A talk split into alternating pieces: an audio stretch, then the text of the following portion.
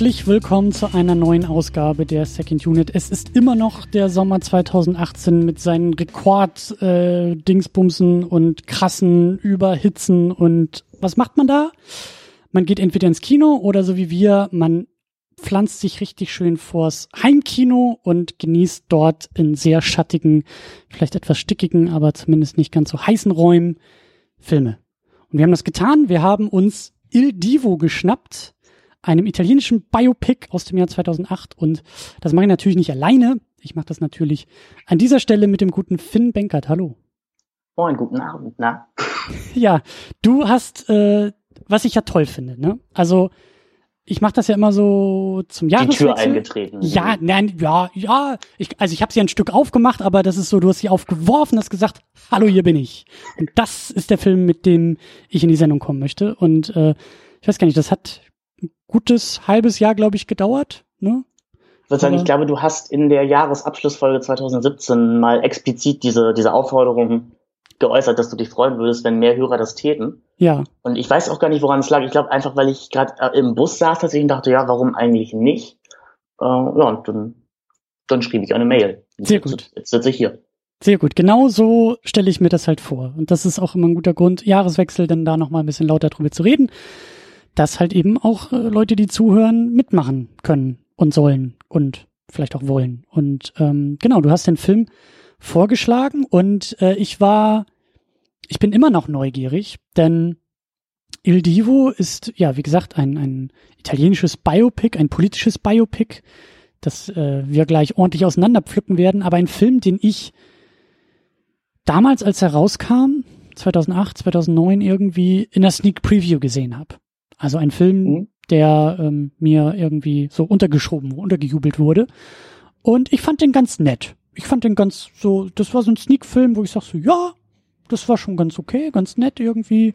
Aber den muss ich mir jetzt nicht irgendwie nochmal angucken und den würde ich mir jetzt auch nicht irgendwie ins Regal stellen.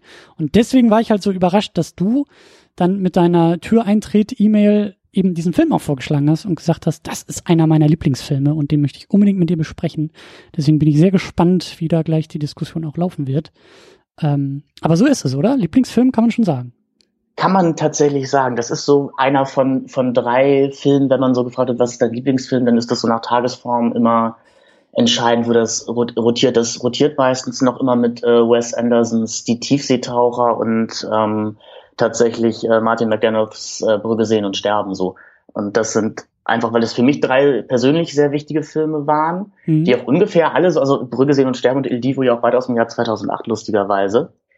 Äh, ja, und deswegen, ja, kann man schon sagen, Lieblingsfilm. Momentan bin ich auch in der Phase, dass Il Divo mein Lieblingsfilm wieder ist, weil ich ihn sehr exzessiv gesehen habe in der letzten Woche als Vorbereitung ja. auf diesen Film.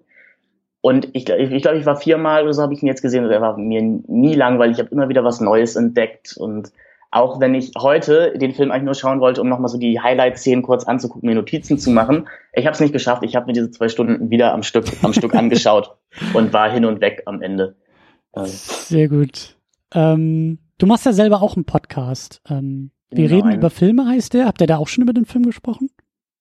Oh, das, ich glaube nicht tatsächlich. Das ist noch ein relativ junger Podcast. Wir haben gestern unsere 20. Folge rausgebracht. Wir, ähm, ich glaube, unsere Tagline ist auch, dass wir äh, fast wöchentlich sind. Äh, wir haben immer so eine Rubrik am Ende. Also wir besprechen meistens ein oder zwei Filme wirklich äh, ausführlich. Und dann haben wir immer eine, ja, eine Anfangsrubrik, in der wir so ganz äh, Shotfire-mäßig erzählen, welche Filme wir die Woche über gesehen haben. Es mhm. könnte sogar sein, dass ich da Il Divo mal erwähnt habe mein Podcast-Partner, der liebe Stanislav, ist leider nicht gar kein großer Fan davon. Also deswegen ist, glaube ich, auch eine äh, in die Tiefe gehendere Besprechung in diesem Podcast nicht möglich. Deswegen ich hierfür sehr dankbar bin. Ja, das ist einmal, äh, an dieser Stelle einmal gesagt. Das ist das, was wir uns hier vorgenommen haben und was jetzt hier gleich passieren wird. Ähm, in die Tiefe wollen wir abtauchen, genau. Ähm, zu dir noch, also du kennst die Second Unit, du hast den Podcast ähm, oder hörst den Podcast so ein bisschen, aber du studierst auch äh, Philosophie und Literaturwissenschaft, ne? Genau, allerdings äh, von der Wichtigkeit her in einer anderen Reihenfolge. Also Literaturwissenschaft im Hauptfach und Philosophie im, Nebenfach. Ich äh, hätte gerne Filmwissenschaften auch studiert, das hat aber aus mehreren Faktoren nicht funktioniert. Einfach das Hamburg, ich studiere in Hamburg, jetzt auch nicht so die Film, die Filmtheorie Hochburg ist. Mhm. Mir der Umzug nach Berlin auch ein bisschen zu zu extrem war, weil wie ich die Stadt da jetzt im Vorhinein kennengelernt habe, mir das doch alles ein bisschen zu viel war und ich dann äh, mein Herz doch einfach für Hamburg ein bisschen schlägt und ich eigentlich immer mein Traum war. Hamburg, Hamburg meine Perle ist das Stichwort. Hamburg meine, ja. hm. hm. Und einfach tatsächlich, ich äh, mache selber auch Filme, also ähm, momentan halt noch Kurzfilme und viel Werbung. Und ich habe, ähm, ich habe äh, Fatih Akin mal getroffen bei, ich weiß, es muss eine Premiere oder irgendwas gewesen sein. Und da kam man so Gespräch und er meinte, studier vielleicht mal nix, was, ähm, studier mal nicht direkt Film, mach mal vorher was in Anführungszeichen Sinnvolles oder was anderes, was dir Spaß machen könnte, was, was ein zweites Standbein sein könnte. Und das habe ich ein bisschen, das habe ich mir zu Herzen genommen. Gar nicht mal und so doof. Genau, und deswegen äh, ist es jetzt Literaturwissenschaft Und damit fahre ich jetzt die ersten zwei Semester bisher auch noch ziemlich gut. Mhm. Ja, das hat man mir zum Beispiel auch geraten, ähm, so in Richtung Journalismus. Also weil sich das mhm. bei mir auch irgendwie so in Richtung Journalismus bewegt hat und bewegt und ich schreibe halt auch nebenbei als Technikredakteur und sowas.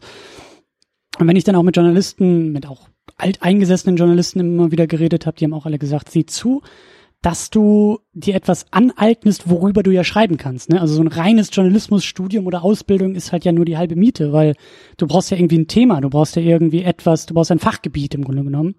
Und das äh, kann man sich halt auch über Studium irgendwie aneignen oder über Leidenschaften, Hobbys oder was auch immer das irgendwie ist. Und äh, genauso klingt das halt auch ne, mit dem Ratschlag zu sagen. Also als Filmemacher, du musst ja auch über irgendwas Filme machen. Also du brauchst, musst du brauchst ja irgendwie ein Leben, was du lebst. Du musst ja irgendwie ne, du musst dich ja irgendwie entfalten können in Filmen und da ist das, glaube ich, auch ganz sinnvoll, irgendwie so etwas. Nein, man muss halt irgendwie in die Welt gehen, ne? Wenn man von der Welt erzählen will, dann muss man die Welt ja irgendwie kennen. Genau, und sei es nur der universitäre Hörsaal bisher. Aber. Das ist auch Welt. Also gerade als junger Mensch, so wie du, äh, studieren und dabei die Welt entdecken. Aber ich, ich, ich will gar nicht so, ich will gar nicht hier diesen alten Mann äh, aus. Nee, musst du auch nicht. Ich weiß, also ähm, mein Traum wäre tatsächlich wirklich ein ähm, einen richtig guten deutschen Schulfilm wieder mal zu drehen. Also jetzt nicht so in Richtung Fuck you Goethe. Ich weiß nicht, ob du den Film Schule tatsächlich kennst mit, äh, mit Daniel Brühl und, nee. äh, und Dennis Moschitto. Das ist so einer, ich glaube, der ist aus, aus dem Jahr 99 und zeigt so den letzten Schultag halt von so einer Abi-Clique. Und äh, klar ist der, hat auch ein paar Probleme und ist auch echt dated so heutzutage, aber der hat so eine wahnsinnige Melancholie einfach und eine wahnsinnige Ernsthaftigkeit. Mhm. Und sowas würde ich gerne drehen, weil ich finde, wir sind in Deutschland irgendwie noch nicht so weit tatsächlich, dass Jugendliche ernst genommen werden als Protagonisten. Gut, wir haben jetzt was wie Chick, den ich wirklich gut fand, aber häufig ist es dann doch eben das Fuck you Goethe. Hm. Und ich, ich würde gerne wirklich so einen, einen, einen großen Coming-of-Age-Film drehen, weil das sehr lange Zeit mein Lieblingsgenre auch einfach war. Hm. Und ich finde, Hamburg, Hamburg sich dafür sehr anbietet, einfach mit, mit dem Tor zur Welt solche Filme zu drehen, mit nach draußen in die Welt ja. gehen, sich seinen Platz finden. Ja, aber das sind doch schöne das Pläne. Das ist doch wirklich, du hast was vor und ähm, das ist doch wunderbar. So muss das sein. Ähm, ja, äh, ich weiß gar nicht, äh, wo, wo waren wir? Ach so, ja, hier, äh, Patreon, Patreon und Steady. Bevor wir zum Film kommen, bevor wir eintauchen, gibt's natürlich noch mal einen äh, schönen Gruß an dieser Stelle. Denn ihr könnt diesen Podcast über Patreon und über Steady auch finanziell unterstützen. Das machen sehr, sehr viele, sehr tolle Leute. Die hört man immer am Ende der Sendung in den Credits. Und an dieser Stelle greife ich mir nämlich den Matthias Denecke raus. Der ist nämlich neu dabei. Der unterstützt uns neu bei Patreon. Und dafür sage ich natürlich vielen, vielen Dank. Jo, ich schwitze immer noch wie, oh, das ist. Du, stell dir vor, ich auch. Ähm, das ist, also das mit diesem Sommer, das, ich finde, ich finde, das ist keine so gute Idee. Aber vielleicht passt es ja irgendwie auch zum Film, oder? Italien, Rom, Politik, die Mafia. So, so ein bisschen sind doch Italo-Wochen bei dir im Podcast. Ne? Call Me By Your Name war jetzt, war jetzt letztens hier und da wird ja tatsächlich auch ein Politiker aus äh, Il Divo mal erwähnt äh, im, im Nebensatz. Da, äh, da zeigt sich, dass du der Experte in dieser Ausgabe bist. Äh, das ist voll an mir vorbeigerauscht, aber äh, Ach, äh, war das, wo, wo, wo das Pärchen da diskutiert hat? Genau, da geht's ja um, um den äh, Kraxi und was jetzt wohl passieren wird, wenn wer dessen Amtsnachfolge werden könnte. Ja. Das war einer der Momente, wo, wo ich äh, grinsen musste in Call Me By Your Name, weil ich dachte, oh, ich habe Il Divo gesehen, ich weiß, wer das ist. Es lässt sich alles auf Call Me By Your Name äh, zurückführen, das finde ich auch gut. Das ist quasi so eine inoffizielle Trilogie. Wir hatten ja auch letzte Woche ähm, nur die Sonne war Zeuge, das ist ja auch, also das ist zumindest in Italien auch und da kann man ja, wie du sagst, Italienwochen, finde ich auch gut. Ungewollt, aber wunderbar. Genau. Ja. Ähm, erzähl mal ein bisschen was zu dir und zu diesem Film. Also du, äh, wie erwähnt, ne, du hast ähm, den Film hier in die Sendung geholt, du hast ihn vorgeschlagen, du sagst Lieblingsfilm. Wie bist du überhaupt auf diesen Film gekommen? Du bist, äh, was war das, Jahrgang 98? 98. So, genau. das heißt, zehn Jahre bevor der Film rauskam, wurdest du geboren. Nee, andersrum. Also als der Film also rauskam, der Film, warst du zehn. Da war ich zehn. Das genau. wollte ich sagen. Äh, wie, wie, wie, wie bist du zu dem Film gekommen? Ich habe, ich glaube mal 2014 oder 2015 La Grande Belleza gesehen. Das ist der, oh Gott, vorletzte Film von Regisseur Paolo Sorrentino. Den gab es zu der Zeit auf Netflix und ich wusste, dass der mal einen Auslands-Oscar gewonnen hat und von ganz vielen Menschen, gerade so, also von vielen äh, Lehrern aus dem Schulumkreis der Zeit noch wahnsinnig toll gefunden wurde. Und ich, ähm, ich wollte den eigentlich gar nicht so richtig sehen. Ich wollte, glaube ich, zum Sport sogar oder irgend sowas. Also ich wollte den anmachen, um 20 Minuten totzuschlagen. War dann davon so gefesselt, dass ich äh, nicht zu was auch immer das war, wo ich hin wollte, gegangen bin, sondern mit diesem zweieinhalb Stunden Film im Rausch angeguckt habe, den so, das war auch einer der ersten Filme, da habe ich wirklich angefangen im O-Ton zu schauen, also den habe ich auch wirklich auf Italienisch mit Untertiteln geschaut, war so begeistert von, dass ich ihn direkt danach nochmal wirklich gesehen habe. Mir gedacht habe, Mensch, dieser Paolo Sorrentino, was hat er noch gemacht? Hab gemerkt, er hat einen Film namens Ewige Jugend gemacht mit Harvey Keitel und Michael Caine, den ich auch ganz wunderbar finde. Ich habe sowieso so ein Fable für so Sanatoriengeschichten, also so Filme in, in Wellness-Centern. The Cure for Wellness gefiel mir auch und ich mag auch den Zauberberg von Thomas Mann deswegen sehr gerne. Ja, und dann äh, fand ich heraus, dass der wohl auch mal einen Gangsterfilm gedreht hat, nämlich diesen Il Divo. Und ich kannte das, das, das Cover davon. Das mhm. habe ich im Mediamarkt irgendwie öfter mal gesehen und mir den dann über iTunes ausgeliehen. Und das war, ich will nicht sagen ein filmisches Erweckungserlebnis, aber das war wirklich eine Art von Film, die ich so noch nie gesehen habe. Der beginnt jetzt ja nicht so nicht so wahnsinnig wahnsinnig sexy, kann man einfach sagen, mit sehr langen Infotafeln. Mhm. Das führt dazu, dass ich dachte, hm, das ist irgendwie, das ist nicht diese Eleganz, dieses, dieses dieser Style, den seine anderen Filme hatten. Aber als dann diese, diese, sage ich mal, Mord, Mordmontage untermalt von Cashes Tube Tube kam, war ich wie elektrisiert, voller Adrenalin und habe diesen Film in einem Rausch wahrgenommen, obwohl ich fast oder sehr wenig verstanden habe beim ersten Mal. Nein, was heißt beim ersten Mal? Bis zur Hälfte des Filmes ungefähr. Und das, äh, Hast du den denn auch auf Italienisch das erste Mal äh, Nee, den gab's äh, bei iTunes nur auf Deutsch. Ich habe den jetzt im Zuge, ich glaube im Dezember kam so eine Paolo Sorrentino Blu-ray-Kollektion raus im Zuge, dass es von La Grande Belleza jetzt eine 30 Minuten längere Fassung gibt. Und da war Il Divo eben auch dabei und dann konnte ich ihn das erste Mal auf Italienisch sehen. Mhm. Das war auch toll. Aber Il Divo war so einer dieser Filme, die mich gelehrt haben, einfach mal zuzugucken und dem Regisseur schon mhm. zu vertrauen oder dem Drehbuchautor, dass wenn er gut ist, in Anführungszeichen, dass da, dass das schon alles seinen Sinn haben wird. Dass bloß weil ich in der ersten Szene noch mhm. nicht ganz weiß, was da jetzt abgeht, da wird schon noch was passieren. Einfach so. Also es war echt ein Lehrfilm für mich. Einfach so, lass dich einfach mal fallen und, und guck doch erstmal und urteil mal nicht so schnell, sondern genau, lass mal erstmal wirken. Mhm. Das wird schon alles seinen Sinn haben. Und dafür bin ich diesem Film bis heute unglaublich dankbar. Ich habe ihn wahnsinnig oft immer wieder gesehen, habe dadurch auch ein bisschen Interesse tatsächlich für italienische Politik bekommen. Es gibt eine ganz tolle Serie namens 1992, die praktisch parallel zu den Ereignissen von Il Divo Il Divo spielt, von den Machern der Gomorra-Serie, die, die mir auch sehr gut gefällt. Beziehungsweise allgemein bin ich durch Paolo Sorrentino auch wirklich aufs alte italienische Kino gekommen und habe Sachen von Fellini und Bertolucci gesehen, habe mir Fahrraddiebe angeschaut. Ähm, also äh, ja, einfach auch für die eigene filmische Sozialisation, Historie wahnsinnig wichtig für mich. Ja, schön, und, dass du, dass du dich da auch so durchhangelst und auch so das als Sprungbrett äh, nimmst und dich auch so fallen lassen kannst in Filme. Also gerade gerade in der heutigen Zeit ist es ja irgendwie, ähm, ich will nicht sagen schwierig, aber ja, so diese, diese Halt, die Haltung ist gut, die Haltung ist gut. Genauso sollte man ja Filme schauen, sagen, komm, ich lehne mich erstmal zurück und ich vertraue erstmal, dass die Menschen, die diesen Film gemacht haben, äh, nicht unbedingt dümmer sind als ich und lass mich da erstmal mitnehmen und später kann ich mir ein Urteil bilden, anstatt nach den ersten drei Einstellungen, ja. Das ist genauso, genau richtig. Da können wir auch am Ende vielleicht noch mal ein bisschen, ähm, äh, noch mal ein bisschen weiter suchen und eintauchen. Also für mich ist halt europäisches Kino, gerade italienisches Kino ist jetzt nicht, da bin ich nicht besonders äh, bewandert, aber du scheinst ja schon ein bisschen äh, eingetaucht zu sein. Oh Gott, bewandert ist wahrscheinlich auch zu viel so, aber ich, ähm, ich, ich weiß, auf, ich kenne auf jeden Fall Fahrfilme aus der Ecke, so ja. Aber ich glaube, das wird schon, das, das kriegen wir hin. Ich bin gespannt. Ähm, ja, wie gesagt, bei mir war es halt so, dass das war ein Film in der Sneak Preview und Sneak Preview ist ja auch immer ein ganz besonderer Rahmen, in dem man irgendwie Filme schaut. Ne? Das ist so, es wird geguckt, was auf den Tisch kommt. Und ähm, da war der Film, also und es ist auch wie gesagt zehn Jahre her. Also das war ja, als der Film rauskam. Und ich habe den schon, ich habe den, ich hatte den noch als als zumindest so als kompetent, als handwerklich gut in Erinnerung, aber der hat mich damals halt auch in der Sneak total erschlagen und eigentlich jetzt auch noch bei der Wiederholungssichtung.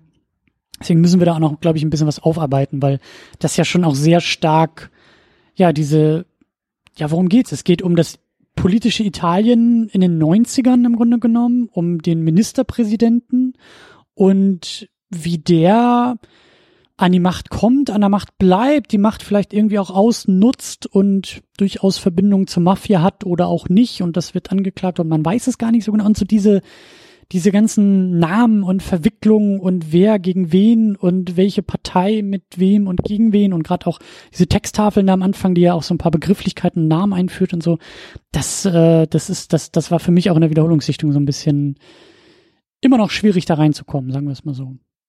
Ähm, aber das werden wir gleich alles, glaube ich, ein bisschen aufarbeiten, oder? Was hältst du davon? Das hört sich super an, ja. Hat mein, Do hat mein Dozent im, im Filmwissenschaftsstudium auch immer gesagt, er hat immer gesagt, Film gucken ist Arbeit. Und das werden wir hier jetzt auch, äh, diese Arbeit werden wir fortführen. So. Genau, es ist ja auch nichts verwerflich, in einen Film mit einem Wikipedia-Artikel von der echten Person nebenbei, nebenbei laufen zu lassen.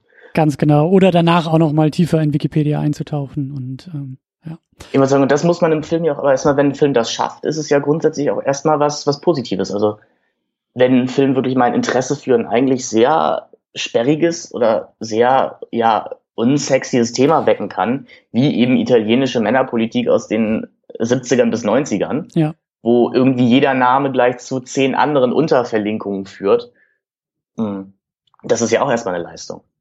Ja, und das ist, ähm, was du gesagt hast, also der Film ist, obwohl die Materie unsexy ist, ist er sehr sexy gemacht. Also diese Sogwirkung, die du beschrieben hast, die Inszenierung, da werden wir gleich auch noch äh, tiefer eintauchen. Das ist, das ist schon, also das, das hebt sich echt von von von anderen Biopics und politischen Filmen durchaus ab. Also da da da da gibt's, also der ist filmisch halt sehr sehr stark. Ich glaube, ich glaube, Herr Sorrentino war auch erst 28 oder 29, als er den gedreht hat. Also was ich auch nochmal der, der Regisseur, ja. finde. Der Regisseur, ja. Regisseur, Drehbuchautor, ja, das ist, das ist krass. Das stimmt, ja. Krass. Ähm, genau, und äh, wir haben auch, also Kamera ist auch ganz wichtig, Kameraarbeit. Wir haben den, ähm, wie sagt man, Director of Photography, Luca Bigazzi. Und ähm, also ich finde die deutsche Besetzung Kameramann ist immer so ein bisschen so, naja, trifft es ja nicht ganz. Äh, Man sagt halt genau einfach, DOP, Director of Photography, hat sich genau. an, an deutschen Sets auch, auch durchgesetzt. Ja. ja, Kameramann klingt halt so wie äh, der Mensch, der die Kamera hält, aber der mhm. Director of Photography und nicht der, der halt sich mehr. Gedanken macht. Genau. Ja. Ist halt auch ein Director, ne? Also und das merkt man auch, finde ich, in diesem Film. Also die die die die Kamera ist wirklich äh, Kamera, auch, auch Schnitt, Montage, ähm, Musik, das sind auch alles so Sachen, das kommt da auch irgendwie alles zusammen, aber das, das ist schon, Sag ich ja, das ist was fürs Auge, was der Film leistet. Gerade auch in den, in den ersten Momenten, in den ersten, ähm, ja, in der ersten Aufmachung. Aber eigentlich noch größer und der eigentliche Star dieser ganzen Aktion, würde ich sagen, ist der Hauptdarsteller. Äh, Tony Servilio als Giel, wie heißt er, Giello? Giulio, Giulio Andreotti. Giulio Andreotti, mein Italienisch ist nicht so. Äh, ist ein bisschen ich hatte, zu, ich hatte, ich hatte zumindest mal Latein so. Also, äh. Oh, das hatte ich auch, aber das ist wirklich, ich, ich wollte gerade sagen, da warst du noch nicht geboren, aber ähm, naja, fast. Also hm? Ich, ich, lang ist her. Botschaft ist, ange ist angekommen, nein. Äh, Hic forum est, das kenne ich noch. Das war der ja. erste Satz in unserem Felix-Buch. Und äh, Romanus e und Domus. Äh, Populus properant. Genau, äh, und Tum gaudet, Forum errant, äh, ja. alles. ja, so, das, das könnte man auch mal machen, so ein Podcast auf Latein, das äh, Naja. Äh, ich glaube, sämtliche, sämtliche ja, Lateinlehrer der Welt werden dir, glaube ich, dankbar, weil dann könnte man der Jugend auch endlich wieder diese diese Sprache sexy verkaufen. Ja, dann, ja, könnte man über Asterix Guck mal, in eurem, in eurem Podcast-Medium gibt's das auch. ja. ja. Ich weiß, dass mein damaliger äh, Lateinlehrer, Gott habe ihn selig, der ist leider auch schon verstorben, der war wirklich ein guter Lehrer. Der kam irgendwann mal mit einem äh, CD-Player rein und erzählte uns, es gäbe ja auch Musik auf Latein. Also das wäre doch mal die Gelegenheit, sich näher mit dieser Sprache zu beschäftigen. Okay. Es, es, gäbe auch Rap, äh, dieses Hip-Hop auf Latein. Also. Mm. mhm, ich kann es mir, ich kann es mir bildhaft mhm. vorstellen, ja. Nun gut, ähm, Hauptdarsteller. Äh, großartige Leistung, großartig besetzt, großartig gespielt. Ähm, ja, also krasses Ding auf jeden Fall. Also da, da, da, da passiert eine Menge. So diese Körpersprache, Körperhaltung, dieser, dieser Andreotti hat ja sowas Kauziges irgendwie, so, so ein bisschen bucklig ist er unterwegs und das, da geht's irgendwie schon los, oder? Also du hast dich ja vielleicht auch ein bisschen noch mit der realen Person auseinandergesetzt und äh, mit, mit weiteren Kontexten, aber das ist irgendwie allein dieses Bild, wie, wie er durch diesen Film läuft, durch diese, durch diese, was ist das, durch diese Hallen, diese Ministerien und so. Der ist so, das allein spricht schon irgendwie so nach Macht, oder? Ja, ich wir könnten schon über diese erste Einstellung nach den Texttafeln reden, wenn er ja wirklich an seinem Schreibtisch sitzt. Wir hören einen, einen Off-Kommentar, in der Andreotti, Andreotti erzählt selber seine eigene Geschichte in diesem Film und ja, uns grundsätzlich erklärt, was uns erwarten wird, nämlich dass er im Prinzip für jedes Verbrechen, das in diesem Land jemals begangen wurde, in Italien angeklagt wurde, bis auf eben die punischen Kriege, weil er halt dafür noch damals zu jung war. Aber sonst wirklich für jedes Verbrechen überhaupt, äh, äh man, man hat versucht, ihn dafür verantwortlich zu machen. Und dann sitzt er da über diesem, über diesem Schreibtisch, aber dieses, diese Anklagepunkte scheinen ihn gar nicht so zu berühren. Er erzählt uns eigentlich, dass er Kopfschmerzen hat, äh, sein Leben lang ähm, dafür, dass er eben alle seine Mitmenschen überdauert hat. Und dann sitzt er da mit diesen Akupunkturnadeln im mhm. Kopf und das so ein, so ein merkwürdiger Mix aus Pinhead, Frankensteins Monster und Vito Corleone, habe ich so das Gefühl, und blickt uns wirklich selber an. Und dann geht der Film ja auch wirklich erst richtig los.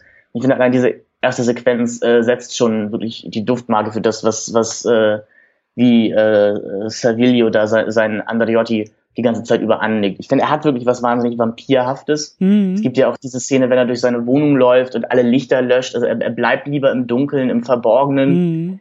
Und du hast den Machtaspekt schon angesprochen. Er hat, er ist an so einem Punkt in seinem Leben, wo er es einfach nicht mehr nötig hat, sich schnell zu bewegen. Er, mhm, ja. er schlurft ja wirklich durch die Gegend. Er muss sich für niemanden mehr, äh, für niemanden mehr anstrengen. Denn er, ähm, er ist ein, er ist erstmal ein sehr rationaler Mensch, auch ein, von sehr vielen, ja, ich will nicht sagen Ritualen, aber er hat einen sehr geregelten Tagesablauf. Jeden Morgen um 6 Uhr geht's in die Kirche unter Begleitung von, von drei Autos und zig, äh, zig Dutzend Leibwächtern. Was so eine Szene ist, die, glaube ich, auch erstmal komisch wirkt oder, oder leicht belustigend, weil man sich denkt, ist auch ein bisschen übertrieben, aber also dann denkt man halt. Gerade diese Szene, ne, das ist halt so, dass man sieht halt irgendwie diese Autos, also es sind, glaube ich, zwei, drei Autos, die im Schritttempo durch die Straßen fahren. Genau. So wirklich ganz, ganz langsam drumherum sind halt äh, wie du gesagt hast, so, so Leibwächter, Polizei, Schutzpolizei mit Maschinenpistolen, die halt teilweise halt mit dem Rücken zum Auto laufen und wirklich so jedes Fenster in der Umgebung irgendwie absuchen und daneben schlurft er auf dem Bürgersteig ganz zielstrebig in sich geruht auf dem Weg zur Beichte. So was halt auch so ein irgendwie, ne, dieser kleine kauzige Typ, der diesen riesen Apparat um sich herum irgendwie, ja, dirigiert oder zumindest irgendwie so als, als wie, wie, wie so ein schwarzes Loch halt irgendwie im Mittelpunkt steht, weißt du, so, dass das so vereinnahmt und, und er ist der Grund, dass halt dieser Apparat um ihn herum aufgebaut ist und, und, und mitzieht. Und das ist, wie das ist, ist erstmal ein sehr absurdes Bild eigentlich. Genau, er, er wird in Rezensionen gerne als, als halt Spinne im, im Netz der Macht ähm, bezeichnet. Und ich finde, es ist vielleicht ganz passend, so weil der Film beginnt ja wirklich nur mit ihm mhm. und öffnet sich dann immer weiter und zeigt immer weiter, welchen Einfluss diese Person Andreotti eigentlich, eigentlich so zieht.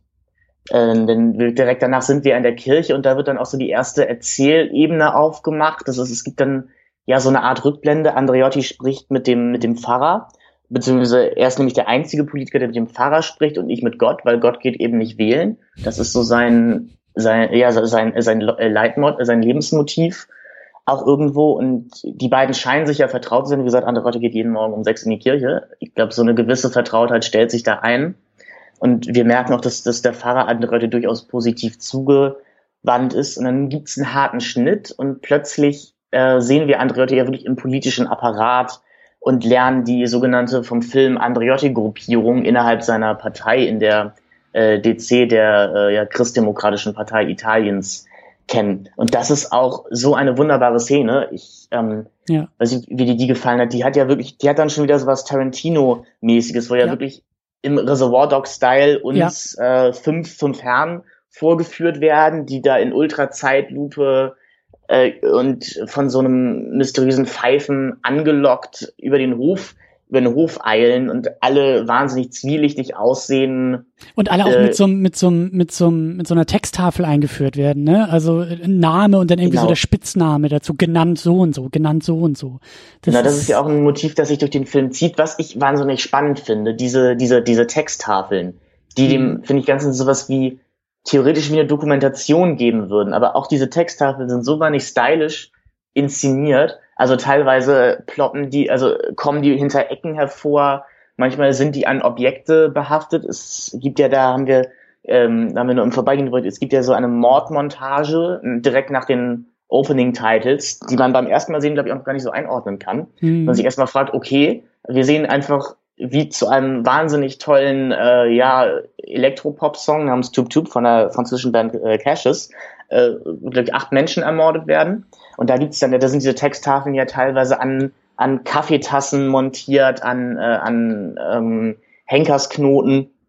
Es, es hat so was Spielerisches einfach in einem eigentlich sehr ernsten, sehr bitteren Thema, wie ich finde, der ganze Film einfach wahnsinnig spielerisch ist. Aber das, und auch lustig. Einfach nicht nur dadurch, dass, dass, ähm, dass Servilius Andreotti ständig sehr ironische, sehr sarkastische Kommentare, sehr sarkastische Sentenzen abgibt, sondern einfach dadurch, dass, dass ja die Kamera sich auch teilweise ein bisschen, ich will nicht sagen lustig macht, aber doch teilweise, ja doch teilweise schon Humor hat, wie zum Beispiel der, einer von seinen Leuten unserer Gruppierung, der gute Herr Pomicino, genannt der Minister, das ist dieser etwas kleinere Mann mit der Halbglatze und mhm. der Brille, der wird ja nicht direkt eingeführt, sondern wir sehen erstmal zwei sehr adrette, ja, brall, äh, drallbusige Damen, die aus seinem Auto steigen und bekommen die als ähm, ja, äh, bekommen zwei Namen äh, bekommen und plötzlich steht dann da Pressesprecherin von ja. eben diesem äh, Pomicino genannt der Minister. Und damit wird sein kompletter Charakter ja eigentlich schon innerhalb, ja, wirklich einer Texttafel eingeführt.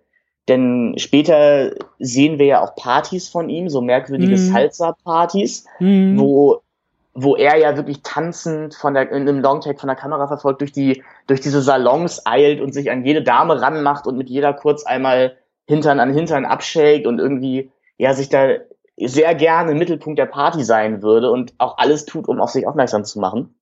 Das finde ich tun, tun diese Texttafeln und auch die Kamera wahnsinnig viel. Ähm, anderer Mensch, der eingeführt ist, ist halt der gute Franco Evangelisti, genannt die Zitrone.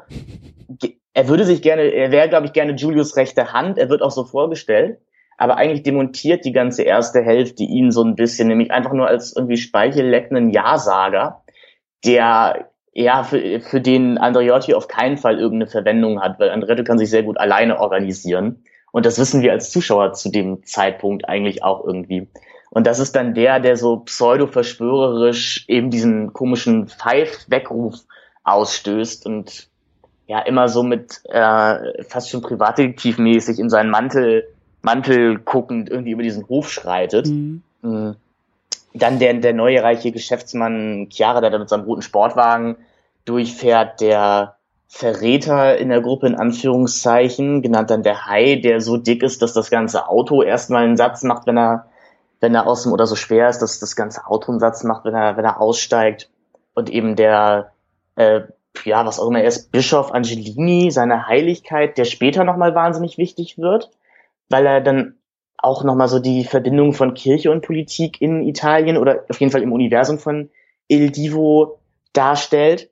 Ich, ich liebe diese Szene einfach, wenn sie über diesen, wenn sie über diesen Hof schreiten und wie es einfach geschafft wird, Leuten, die teilweise nicht mal Text haben. Also ich glaube, dieser, dieser Pass, dieser Geschäftsmann Chiara hat, glaube ich, maximal einen Satz, den er irgendwie sagt.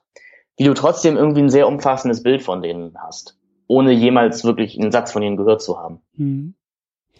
Naja, und ganz wichtig ist natürlich, ähm, und da würde ich gerne auch noch ein bisschen ähm, weiteren Kontext liefern, äh, Andreotti. Also die, die, yeah. Der, der Mittelpunkt dieser ganzen Gruppierung. Und da ähm, fand ich das auch ganz interessant. Ähm, ich habe mir das auch dann, dann äh, danach ein bisschen angelesen, wie halt die reale Person und wie eben auch so die politischen Verhältnisse da, da in Italien sind beziehungsweise waren, weil da hatte ich, da hatte ich auch nicht viel Ahnung von. Das war dann halt damals auch in der Sneak Preview halt noch ähm, schwieriger, weil du halt eben auch nicht nebenbei äh, im Kino da Wikipedia schnell mal zucken kannst und so. Mhm. Aber darum, darum geht's ja auch sehr, sehr stark. Also diese reale Person, also Andreotti gab's halt wirklich und er war halt, ähm, ja, was war er denn? Er war wiederholter Ministerpräsident, teilweise auch in Anführungszeichen nur Minister, aber wiederholter Ministerpräsident. Und irgendwie, ich, vielleicht hast du da ein bisschen mehr Ahnung von, aber das wirkt ja schon mal ein bisschen, auf mich wirkt es ein bisschen befremdlich, dass es halt in Italien anscheinend so, so, so kurze Regierungszyklen oder, oder Koalitionszyklen irgendwie gibt. Oder habe ich das falsch verstanden? Ich glaube, gedacht ist es nicht so, aber er, Andreotti lebte oder er hat eben Politik in einer Zeit gemacht, in der, in der es Mafiakriege gab, in der jeden Tag, wie gesagt, andere Richter, Bankiers ähm, oder Politiker ermordet vorgefunden wurden und in denen es teilweise, glaube ich, gar keine andere Möglichkeit gab, als Regierungen ja per ähm, per Vertrauensfrage einfach wieder aufzulösen und schnell wieder neu zu gestalten. Einer seiner Kumpanen, ich muss sagen, ich bin jetzt auch nicht wahnsinnig bewandert im Thema italienische Politik, das ist jetzt einfach das, was ich so daraus verstanden habe. Mhm. Es gibt ja einen seiner Kumpanen, den Aldo Moro, der uns auch in der Tech, in der wirklich äh, schwarz auf weiß Texttafel am Anfang vorgestellt wird, ein, ein linker Politiker, der im Jahre 1972 von den Roten Brigaden, praktisch so der der RAF von Italien entführt wurde. Und man fragt sich halt, warum er tatsächlich entführt wurde. Und Andreotti fragt sich das selber auch. Und es gibt die Verschwörungstheorie, dass eben ähm, Moro, der einen sehr, der eine sehr gemäßigte Politik eigentlich wollte, der versucht hat, links und rechts, linke und rechte Politik zu vereinigen, äh, dass das ähm, Andreotti eben sauer aufgestoßen ist, weil das irgendwo seiner Machtposition, ja, seine Machtposition untergraben hätte. Und dass äh, Andreotti beziehungsweise die, die Mafia sicherlich nicht unschuldig ist am, an der Entführung von Moro.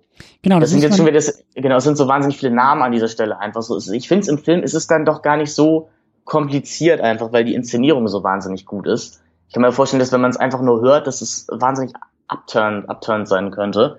Ja, über die, ähm. über, über die antörenden äh, Aspekte mhm. äh, werden wir, werden wir später, glaube ich, reden, genau, ja. weil ich will, ich will erstmal noch ein bisschen diese, diese ganze politische mhm. Grundlage halt abliefern, weil, genau, der Andriotti, das hast du ja auch schon so ein bisschen erwähnt, er steht halt eher im Zentrum mit seiner Partei.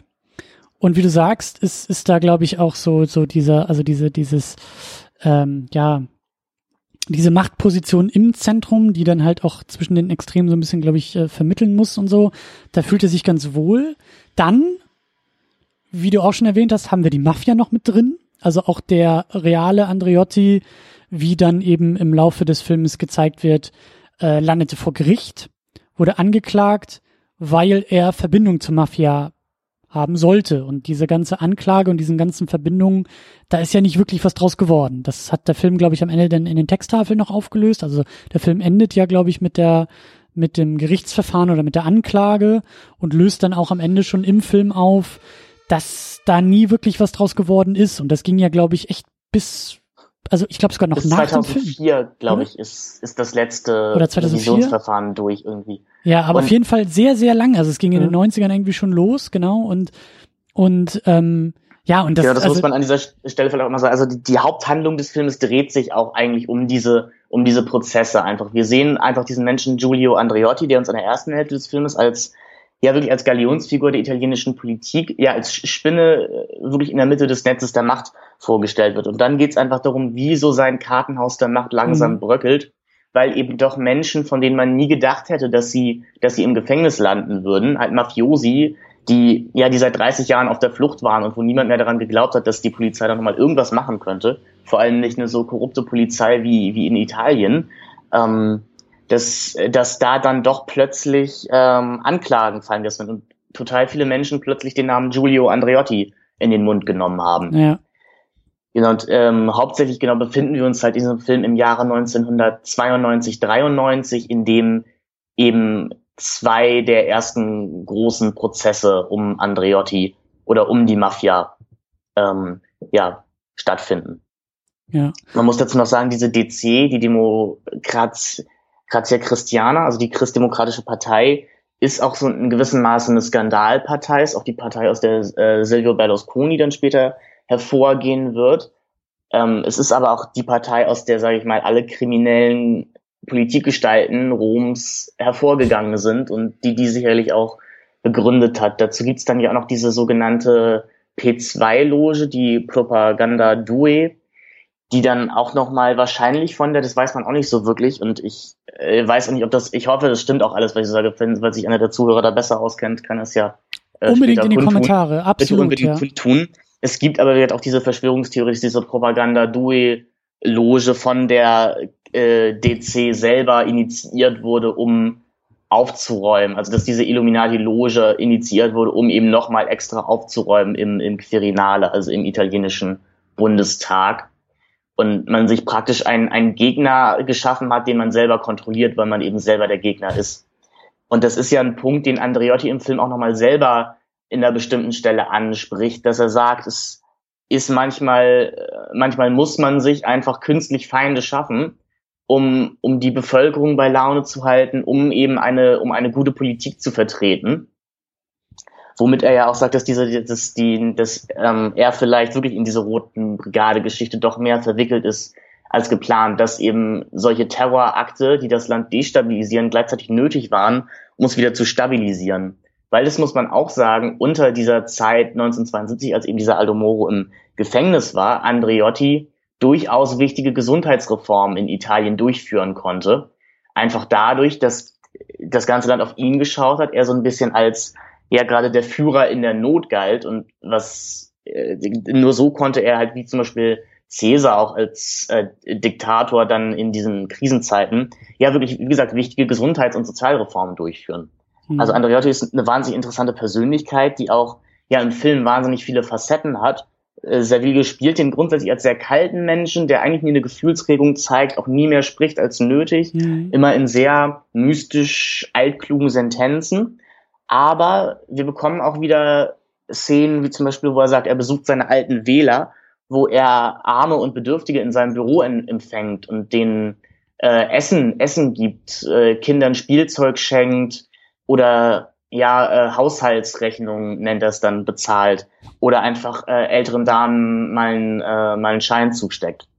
Mhm. Gleichzeitig scheint er auch ein, ein liebender Ehemann zu sein, der vielleicht sogar fast so ein bisschen unter der Knute seiner Frau steht. Es gibt ja dieses schöne Telefonat, wenn er irgendwann auf ja auf Geschäftsreise in Moskau ist und seine Frau anruft und sagt, äh, hier ist der Staatspräsident nee, äh, hier, hier ist der, äh, der Ministerpräsident, er ist ja nicht Staatspräsident, hier ist der Ministerpräsident und sie sagt, ich bin wichtiger, ich bin seine Frau. ähm, das haben wir, es gibt auch, da können wir später gerne mal drauf, ich finde, es gibt eine wahnsinnig berührende Szene zwischen den beiden vom, vom Fernseher, wenn auf, auf Neuenglisch der Shit um Andreotti schon den Fan wirklich gehittet hat. Da gibt's, ja, oder man kann es auch jetzt schon anbringen, da gibt's halt eine sehr schöne Szene, in der die beiden ja, gut bürgerlich vom Fernseher sitzen, auch in zwei getrennten Sesseln, wie sich das halt so gehört. Also ich weiß, dass das, wie gesagt, bei, bei meinen Großeltern hm. das Fernsehzimmer auch so ähnlich aussah tatsächlich. Und die setzen sich dann halt durchs Fernsehprogramm und überall sind die Satire-Shows und die Nachrichten über Andreotti. Und dann landen wir bei äh, einer, einem Live-Konzert, wo das Lied I, I Migliori Anni della Nostra Vita, also die besten Jahre unseres Lebens, aufgeführt wird. Ein wahnsinnig schmalziger Song, muss man sagen, über ein frisch verliebtes Ehepaar. Wie gesagt, das, ähm, das auf einem ganz anderen Stern ist und die Erde sieht von hier aus wie eine Falltür und wir werden es nicht so machen wie die anderen Leute. Und dann gibt's halt eine Szene, in der die beiden wirklich sich bei der Hand nehmen, sich kurz einmal angucken, gemeinsam wieder auf den Fernseher schneiden und da braucht man dann irgendwie auch gar keine Worte mehr. Da zeigt man, okay, zwischen den beiden sind wirklich echte Gefühle. Andreotti kann anscheinend, kann fühlen, äh, ist also doch nicht nur der kalte Machtmensch. Und es gibt auch so eine schöne Szene, er wird, wir sehen in der ersten Hälfte wahnsinnig viele Partys, auf denen Andreotti widerwillig, man weiß es nicht, ist, oder einfach weil man da sein muss. Und wo er dann mal gefragt wird, äh, haben Sie eigentlich jemals getanzt? Und er verschmitzt sagt, ja, mein ganzes Leben lang. Grinst und dann wieder geht. Ähm, ich finde, man auch nach dem achten, neunten, zehnten Mal gucken und auch wenn ich mir ein bisschen Hintergrundinfos durchgelesen habe, ich kann man diese Person nie ganz greifen. Ähm, dann ja. In gewisser Art und Weise ist sie unberechenbar. Ja, ja, und ja, will sich auch nicht in die Karten schauen lassen und ähm, ja, ich, ich finde auch die, bei dieser erwähnten Party, ich finde das auch, das, ist, das sieht auch so geil aus, wie er sich von den Leuten verabschiedet. Wie er diesen, also seinen, seinen Händeschlag, seinen Händedruck. Das ja. ist auch so, so, das, das, das hat schon fast was, also, es sieht fast schon so aus, das ist eine kurze Vorstufe zum Papst im Grunde genommen. Also, mhm. die Leute fallen nicht direkt auf die Knie und küssen die Hand, aber das ist so, so, die, in Anführungszeichen gesellschaftliche Fassung davon. Also das ist wirklich, äh, er hält, er streckt noch nicht mal seinen Arm wirklich aus, sondern er, er hebt so leicht seine Hand irgendwie und dann äh, kommen sie schon alle und wollen irgendwie auch seine Hand berühren, oder, bevor er geht. Und das ist so fast schon was Heiliges irgendwie. Aber ähm, einer seiner Spitznamen ist ja auch, wie gesagt, seine Heiligkeit oder ja, eben Il Divo, der Göttliche. Ja. ja. Ähm, ja, das sind natürlich auch wichtige, wichtige Aspekte. Also sowohl der, der, also zumindest hier im, im, im Film, also dieser, dieser filmischen Figur, diese, diese göttlichen Motive und Macht ist natürlich auch ein, ein großes Motiv, wie du gesagt hast, so diese Spinne in, in, in diesem Machtnetz. Ähm, ich glaube, er spricht auch an einer Stelle irgendwie von, von, von Gottes Auftrag. Ich habe mir das nicht mehr genau rausgeschrieben, aber irgendwie so. Das, das tut er mehrmals. Also viele seiner Taten begründet er einfach, also oder begründet einfach, dass er sagt, ich glaube nicht an den Zufall, ich glaube an Gottes Wille. Ja, und, und dass er sich auch in Gottes Wille irgendwie sieht und dass er so diese, diese, diese Ausformulierung von Gottes Willen ist und ähm, ja.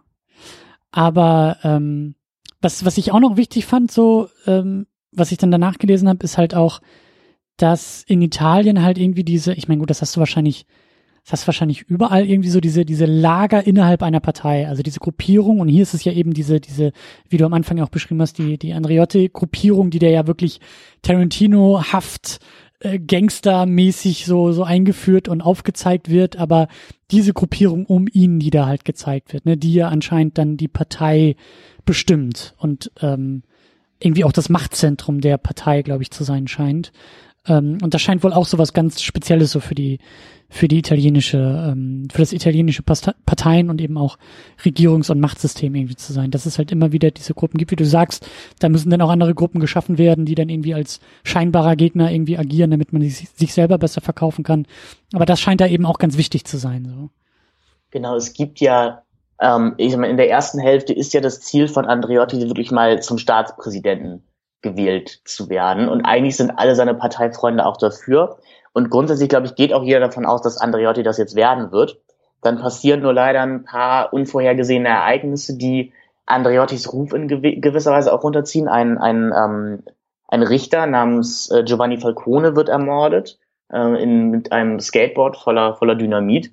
Was ja auch schon so absurd ist, dieses Bild ist so absurd. Also wir sind halt in diesem Kriminale, also im italienischen Bundestag, und eigentlich läuft gerade die Abstimmung und die, die Andriotti-Jünger hetzen von, von Mann zu Mann und sagen, auch wähl doch bitte Andriotti, wähl doch bitte Andriotti und verfolgen die teilweise bis aufs, äh, bis auf die Toilette, bis sie dann sagen, na gut, dann wähle ich ihn halt. Das wird so mit ganz herrlichen Jump-Cuts irgendwie gelöst, wenn halt ähm, Pomicino dann da steht und man sieht, die Unterhaltung muss wohl wesentlich länger sein und man sieht einfach nur achtmal, wie der von ihm angesprochene Nein sagt und dann am Ende, ja, na gut, dann wähle ich ihn halt eben.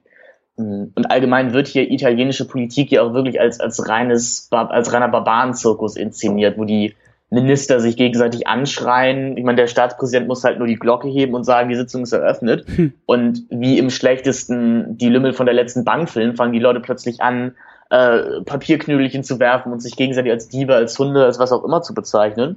Ich muss an dieser Stelle aber leider sagen, ich glaube, es ist gar nicht so weit weg von der Realität. Ich war mal im Hamburger Parlament im Rahmen des Politik-LKs und ich will nicht sagen, dass es da ähnlich aussah, aber doch leider schon. Ähm, da war halt auch eben der Fall, wenn jemand von der gegnerischen Partei, also wenn jemand äh, von der von der SPD halt seine Rede vorgetragen hat, seinen Tagesordnungspunkt vorgetragen hat, dann dann boot halt die CDU und kommentiert Äußerungen mit hört, hört oder oh, der feine Herr. Also ich, ich glaube, da steckt sehr viel Wahrheit drin in diesen Äußerungen und auch in dieser Art von auf der Toilette mal eben sagen, ach, kannst du ihn nicht doch wählen und dann, ja, gut, Mhm. Ich meine, das ist ja, also filmisch äh, ist das natürlich auch ein gängiges Trope, ne? Also mhm. äh, da werden ganze Serien, House of Cards besteht ja eigentlich aus nichts natürlich, anderem als ja. irgendwie Intrigen auf dem Hinterzimmer und irgendwie in der Herrentoilette werden noch irgendwelche politischen Deals gemacht. So, das, das ist ja, das ist ja, also filmische Politik sieht ja eigentlich nur so aus. Vor allem allgemein ist es, ist es ja auch wirklich es gibt dann ja diese Szene, wo eigentlich erst die Kandidaten vorgestellt werden sollen oder was auch immer oder Reden gehalten werden sollen und der Staatspräsident einfach einen Kandidaten unterbricht, den er offensichtlich nicht so mag und sagt, jetzt ist aber auch mal gut, sie hatten schon zweimal Applaus. Hm. Und der, der Kandidat sagt dann, es geht mir nicht um den Applaus, ich möchte hier echte Ideale äh, vermitteln. Und dann guckt der Staatspräsident ganz amüsiert und sagt, also mein lieber Herr Abgeordneter, das ist rein fakul äh, fakultativ, ob Sie hier irgendwas sagen, wir stimmen gleich sowieso ab. Und wir wissen doch alle sowieso schon, wie es ausgehen wird. Mhm. mhm. Und wie gesagt, das sind tatsächlich diese Momente des Humors, die, wir, die mir im Film wahnsinnig gut gefallen, weil man so das Gefühl hat, dass auch alle Politiker das nicht so richtig ernst nehmen, was sie hier gerade tun es geht dann ja auch so weit, dass ähm, einer dieser Leute fragt, äh, soll das das ganze die ganze Woche so weitergehen? Und dann sagt der andere, wieso hast du Angst um ein Wochenende? Ähm, hm. Das sind, das war aber halt was, was ich damals mit so 15 Jahren auch noch nicht kannte einfach. Ein, damals habe ich bei Polit-Thriller halt an die drei Tage des Condor gedacht, so oder ähm, Jack Ryan Sachen, so die ja wirklich sich immer sehr ernst nehmen oder oder Syrianer sowas. Also was auch Hinterzimmerpolitik immer als was wahnsinnig Seriöses und bittere, Bierernstes und Staubtrockenes in der Frage. Deswegen springe ich da, glaube ich, vielleicht auch ein bisschen mehr drauf an, als man es eigentlich sollte, weil ich das damals nicht kannte und so begeistert war, dass, mhm. dass anscheinend auch Politiker Humor haben und auch Politiker sich gegenseitig sarkastisch angehen oder Filmpolitiker, sage ich mal in dem Fall. Und auch mal nicht zuhören und eigentlich nur ihr eigenes Ding durchziehen wollen. Hm, ja, ja, doch, das stimmt. Also der Film ist da schon auch äh, ironisch und sarkastisch und das, das trifft er auch, ja. Ähm, eine Sache, die ich noch erwähnen wollte, die der Film uns zeigt, da weiß ich gar nicht, ob das, ob das wirklich der, der, der Wahrheit auch entspricht, aber ähm, der Andriotti betont ja, glaube ich, auch am Anfang, äh, dass er ähm, Informationen hat Ne? Mhm. Also, dass er da so ein, so ein Privatarchiv irgendwie aufgebaut hat und im Grunde genommen eigentlich schon von jedem und jeder, der oder die ihm da mal ans Bein pissen könnte oder wollte, äh, entsprechende Skandelchen irgendwie in der Schublade liegen hat. So, um auch wieder so seine Machtposition zu festigen. Genau, ich, ähm, man weiß natürlich nicht, ob das wirklich so war, aber ich könnte mir sehr gut vorstellen, dass das genauso, genauso abgelaufen ist. Und der Film illustriert das ja wirklich sehr schön als ein tatsächlich begehbares Privatarchiv, durch ja. das, durch das Andreotti dann irgendwann schreitet. Aber er muss ja selber merken, dass, wie gesagt, seine Sicherheit, sein Archiv ihm irgendwann nutzlos wird, weil, wie gesagt, plötzlich sehr alte Menschen im Gefängnis sind, wie eben der Obermafia-Boss Rina, der dann so in der zweiten Hälfte ganz relativ wichtig wird oder im dritten Viertel des Filmes. Und der einfach so alt ist, dass er sich, glaube ich, denkt, es ist jetzt relativ egal, was Andreotti mir anhaben könnte ich reiße ihn trotzdem noch mit runter. Mhm. Oder beziehungsweise, äh, es ist ja nicht mal das, einfach Andriotti hat, glaube ich, nicht damit gerechnet, dass so ein gewisser Ehrenkodex, diese Omerta, die man in der Casan, Cosa Nostra ja, ähm, meine ich, hat, dass es eben mittlerweile junge Recken gibt, wie eben den Chauffeur von diesem Rina, die bereit sind, das zu brechen. Und die, ähm, die eben unter Polizei oder Staatseinfluss nicht, nicht standhaft bleiben, sondern eben einknicken und als Austausch für Immunität, für ein sorgenfreies Leben, dann doch mal Namen nennen. Mhm. Das ist, finde ich, auch so ein kleiner Konflikt, der in diesem Film aufgemacht wird. Eben so ein, ja, so eine Kollidierung von alt und neu, von wie sehr kann man sich denn wirklich auf etablierte Werte, auf, auf Respekt verlassen. Andreotti sagt ja selber, dass ihm Respekt eigentlich sehr, Respekt, Ehre, sowas, Wahrheit eigentlich sehr wichtig ist. Und er wird dann aber damit konfrontiert, dass es Menschen gibt, denen das eben nicht wichtig ist die eben erstmal ähm, sich selbst sehen. Mhm. Ja, und aber auch umso, umso absurder, dass, dass das alles denn ja irgendwie auch in, in, im, im Nichts mündet, ne? Also diese, diese Klagen und äh, ich habe mir das dann auch noch mal so ein bisschen angelesen, das ist dann ja irgendwie auch, das ist dann irgendwie ein paar Instanzen irgendwie höher gekommen, also immer wieder so eine Instanz höher und die kippt dann wieder das Urteil und die nächste kippt auch mhm. wieder das Urteil, so dass er irgendwie freigesprochen wurde, was dann glaube ich noch so weit ging, dass irgendwie die Sachen, glaube ich, irgendwie vor den 80ern oder so, vor den 80er Jahren, die ihm da irgendwie vorgeworfen wurden, eben auch schon da Morde und Verbindung zur Mafia, dass die dann irgendwie auch schon verjährt waren und irgendwie dann doch nicht genau, mehr genau. Teil der Anklage werden, also so wirklich, du, wo, wo du auch noch mit dem Kopf schüttelst und sagst, also und genau der Mord, ich finde, genau, und der Mord an äh, Mino Picorelli, einem Journalisten, den wir am Anfang auch sehen, wie er ermordet wird, der sich wohl unbeliebt gemacht hat, weil er eben einen, einen sehr kritischen Artikel zur Entführung von dem Aldo Moro geschrieben hat, in dem er geschrieben hat, dass, ähm, dass diese Entführung nur von einer leuchtenden Superkraft äh, hätte begangen sein können. Und auf dem Cover dieser Ausgabe äh, prangt dick und fett äh, Giulio Andreotti. Äh, das ist so, das sieht man äh, in der, äh, im Film tatsächlich auch, dass dieser Picorelli von seinem Schreibtisch aufsteht und gerade das Layout für diese Ausgabe, äh, für diese Aufgabe auf dem Tisch liegen hat. Und ich könnte mir vorstellen, wenn wir jetzt in Italien wären, hätten wir dieses Bild wahrscheinlich sofort erkannt und hätten sofort gewusst, ah ja, natürlich. Und spannend ist ja, dass der Film dieses leuchtende Superkraft äh, aufgreift und uns ähm, Andreotti häufiger hinter so einer großen Lampe zeigt. Also sein Kopf verschwindet mhm. komplett halt hinter so einer Lampe und das macht ihn dann ja irgendwo zur leuchtenden Superkraft. Mhm. Und das ist, ich finde, das ist ein wahnsinnig assoziativer Film. Also ein Film, der nie wirklich direkt was aussagt, sondern der durch seine mhm, Montage stimmt.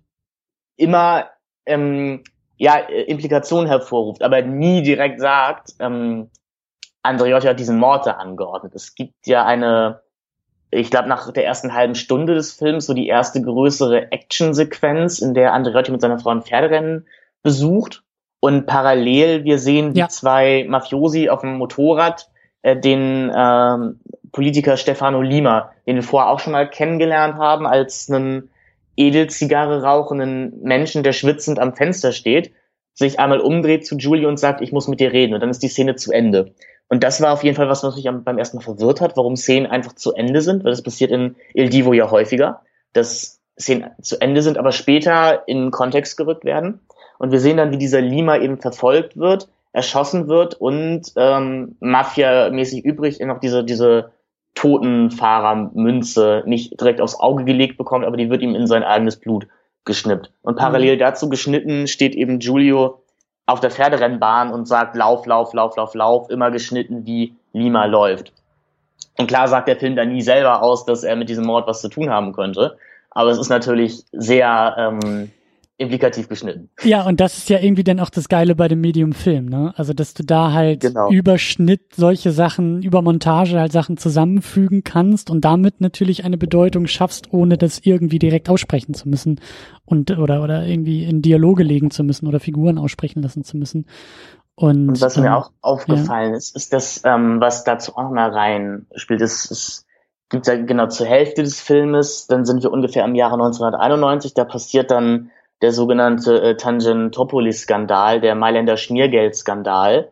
Das ist dann auch, darum geht es dann in der Serie 1992, in der eben erstmals die große Korruption in der, in der DC aufgedeckt wurde von, von zwei Journalisten, äh, durch einen ganz dummen Zufall auch einfach initiiert, dass einfach man eine Hausdurchsuchung bei einem Politiker gemacht hat, der dann, äh, ich glaube, 100 Millionen äh, Lire zu der Zeit noch im Klo runterspülen musste, für die er keine Erklärung hatte.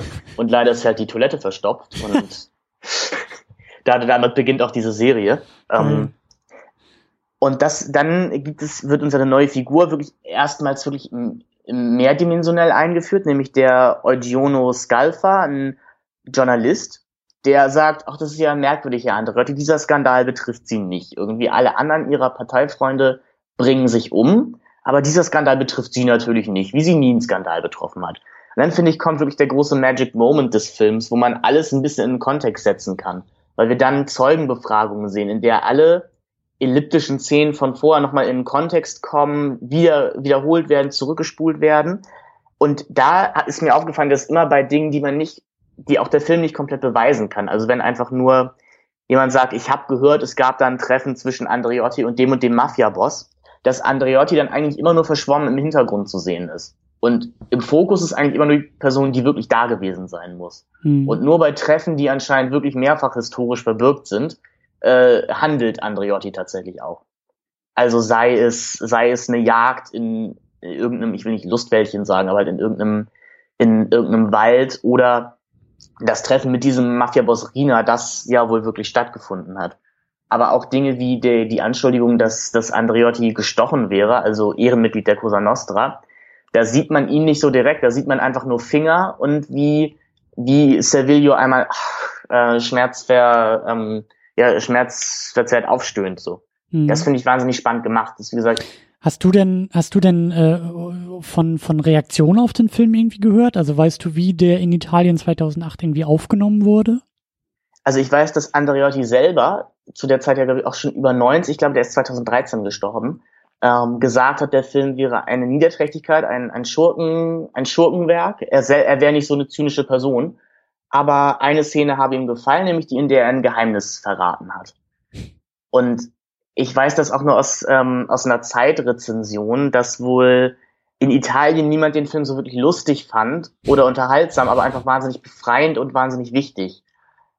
Weil einfach der Film wohl mit einfach sehr symbolischen Bildern arbeitet, die jeder in, hm. äh, in Italien sofort zuordnen kann. Was wir hier einfach nicht können. Aber ich glaube, er ist sicherlich sehr positiv aufgenommen worden. Er hat ja in Cannes zum Beispiel auch den, ähm, auf jeden Fall hat Tony Saviglio da die die Palme als bester Hauptdarsteller bekommen.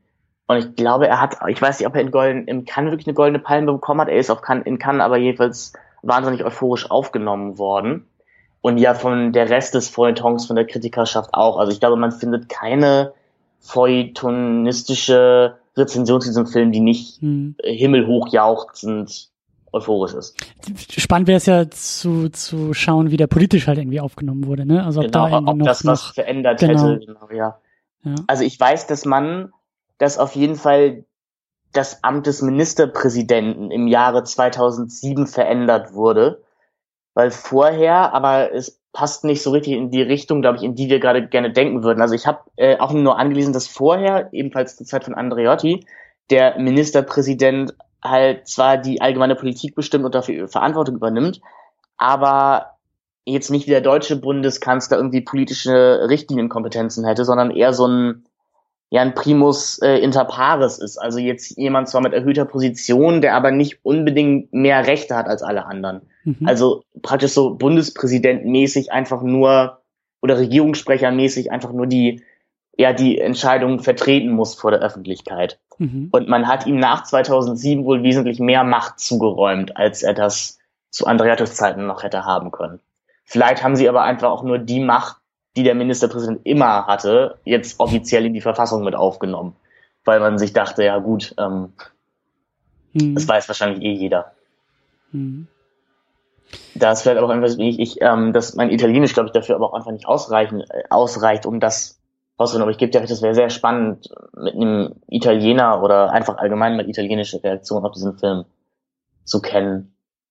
Ja, gerade was, was eben auch so, so Gesellschaft irgendwie ausmacht, ne? Weil, weil du ja auch gesagt hast, so der Film arbeitet auch mit Bildern, die wahrscheinlich in Italien jeder kennt.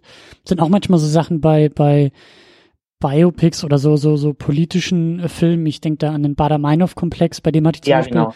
Filmisch ein bisschen, ich will nicht sagen Probleme, aber ich habe ich hab bei dem halt oft gespürt, dass da gerade irgendwie mit Einstellungen gearbeitet wird, die wahrscheinlich irgendwelche Titelseiten der Zeitung von damals irgendwie rekonstruieren und so so eine Bedeutung irgendwie in sich tragen, die an mir aber vorbeigeht, weil ich halt äh, zu der Zeit nicht gelebt habe und die Zeitung nicht kenne und halt diesen diesen gesellschaftlichen Kontext sozusagen. Ich ich konnte ihn nur erahnen, ich konnte ihn so so vermuten, aber ich konnte ihn halt nicht direkt verstehen und so ähnlich ist es hier auch teilweise, wie du sagst, dass ich auch manchmal dachte, ja, das, das, das wird jetzt wahrscheinlich, also mir fehlt da, um einen besseren Zugang zu kriegen, fehlt mir hier einfach ein Wissen, ein Kontext. So, das habe ich auch öfter hier gemerkt.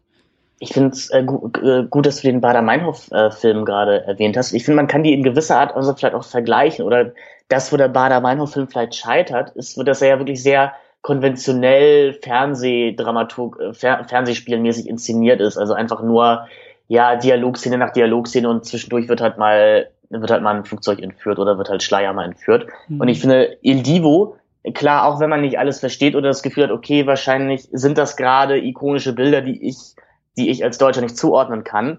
er hat eben einfach diese grandiose Inszenierung, Ja. die diesen Film irgendwie universell macht und die einem das Gefühl gibt, auch wenn man nicht jeden Namen zuordnen kann, versteht man, sage ich mal, die Geschichte dahinter ja doch. Und die Geschichte ist ja wirklich universell. Ja, also, Einfach ja, ist ein Kommentar über Macht und über, über Korruption. ja, und, und wie du sagst, äh, da, da, äh, da müssen wir auch noch drüber sprechen. Die Inszenierung, das ist halt ganz, ganz, ganz großartig gemacht. Allein das Ende, wenn er da in den Gerichtssaal kommt, das ist auch so ein ganz, ganz langer Take.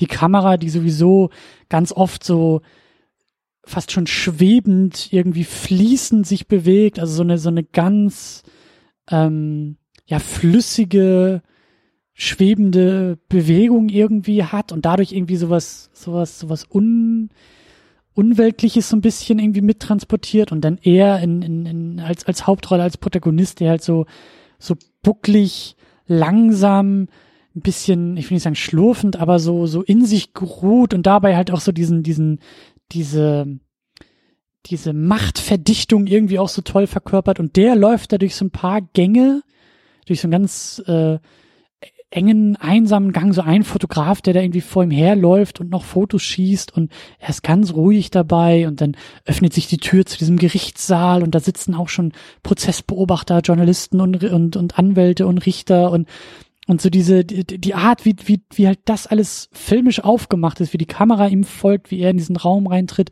wie sich die Kamera dann auch noch in dem Raum dreht um ihn herum. Also das filmisch ist das schon wirklich ganz, ganz, ähm, ja, ganz, ganz toll einfach gemacht und, und wie du sagst, hebt Il Divo von dieser Fernsehhaftigkeit halt äh, hervor. Also der, der Il Divo sieht halt nicht nach, äh, weiß ich nicht, äh, Spielfilm für direkt nach dem AD Brennpunkt senden aus. So. Genau, sondern ähm, es ist jetzt auch wieder aus dieser Zeitrezession, aber da zog der Autor eben vielleicht die Konsequenz, dass man dieser Figur Andreotti eben einfach nur noch mit extremer Kunst, also mit, mit eher extremer ähm, Künstlichkeit beikommen kann. Mhm. Also dass man nur dadurch was über ihn aussagen kann, indem der Film sich ja ein bisschen in gewisser Weise aus der Schusslinie nimmt, indem halt sagt, guck mal, ich bin so ich bin so artifiziell, ich bin so so überzeichnet, ich kann ja gar nicht die Realität abbilden. Ich bin keine Dokumentation. Genau, ich bin Film keine Dokumentation. Ständig, ja, ja. Ähm, und nur dadurch kann er sich wahrscheinlich erlauben, bestimmte bestimmte Verbindungen zu ziehen, bestimmte Sachen assoziativ Durchschnitt anzudeuten. Ja. Und es hilft wahrscheinlich auch, dass diese Ereignisse fast 30 Jahre, teilweise 30, 40 Jahre her sind. Ähm, und vielleicht viele Menschen auch einfach schon tot sind, obwohl viele auch teilweise immer noch in der italienischen Politik sitzen. Also, aber das ist ja häufig so. Ja. Ja, ja, ja, aber also ja, gerade gerade auch die Longtakes, die haben mir echt echt gefallen. Auch auch diese Party, die du auch schon angesprochen hattest, auch da fließt die Kamera durch die Räume und und folgt diesem diesem äh, einen Minister und das ist so, ja, der Film hat da auch im Schnitt, das ist so eine ganz eigene, ja, wie du sagst, dieses, dieses künstliche betont er wirklich stark und, und ja, also. Und, genau, er hat ja auch einen ganz tollen äh, Soundtrack einfach und ja. äh, Verbindung Musik, vor allem mit, mit Slow-Motion-Szenen. Allgemein die, die, die Zeitlupe in diesem Film finde ich auch wirklich wunderbar. Das, das geht dann einfach da lang, dass man relativ zur Hälfte zum Wendepunkt des Films, das finde ich eine, also eine Szene, die mir nie so aufgefallen ist, wo ich mich immer gefragt habe, warum sie da drin ist die mir vor drei Tagen erst so ein bisschen, die ich da in den Kontext setzen konnte. Da sehen wir halt mal wieder einen seiner frühmorgendlichen Kirchengänge, aber es regnet halt sehr stark. Zum ersten Mal irgendwie auch in diesem Film, weil eigentlich scheint wie in Rom ja übrig im Film immer die Sonne. Und seine, seine Leibwächter müssten ihn aus diesem Auto rauskriegen, aber die Kindersicherung. Ach, ja. ja. Also Andreotti ist halt eingesperrt und das, das äh, ist ja dann doch ein schönes Foreshadowing auf das, was in der zweiten Filmhälfte kommt, dass er eben wirklich in seinem in seinem Konstrukt aus aus Macht gefangen ist, das ähm, mhm.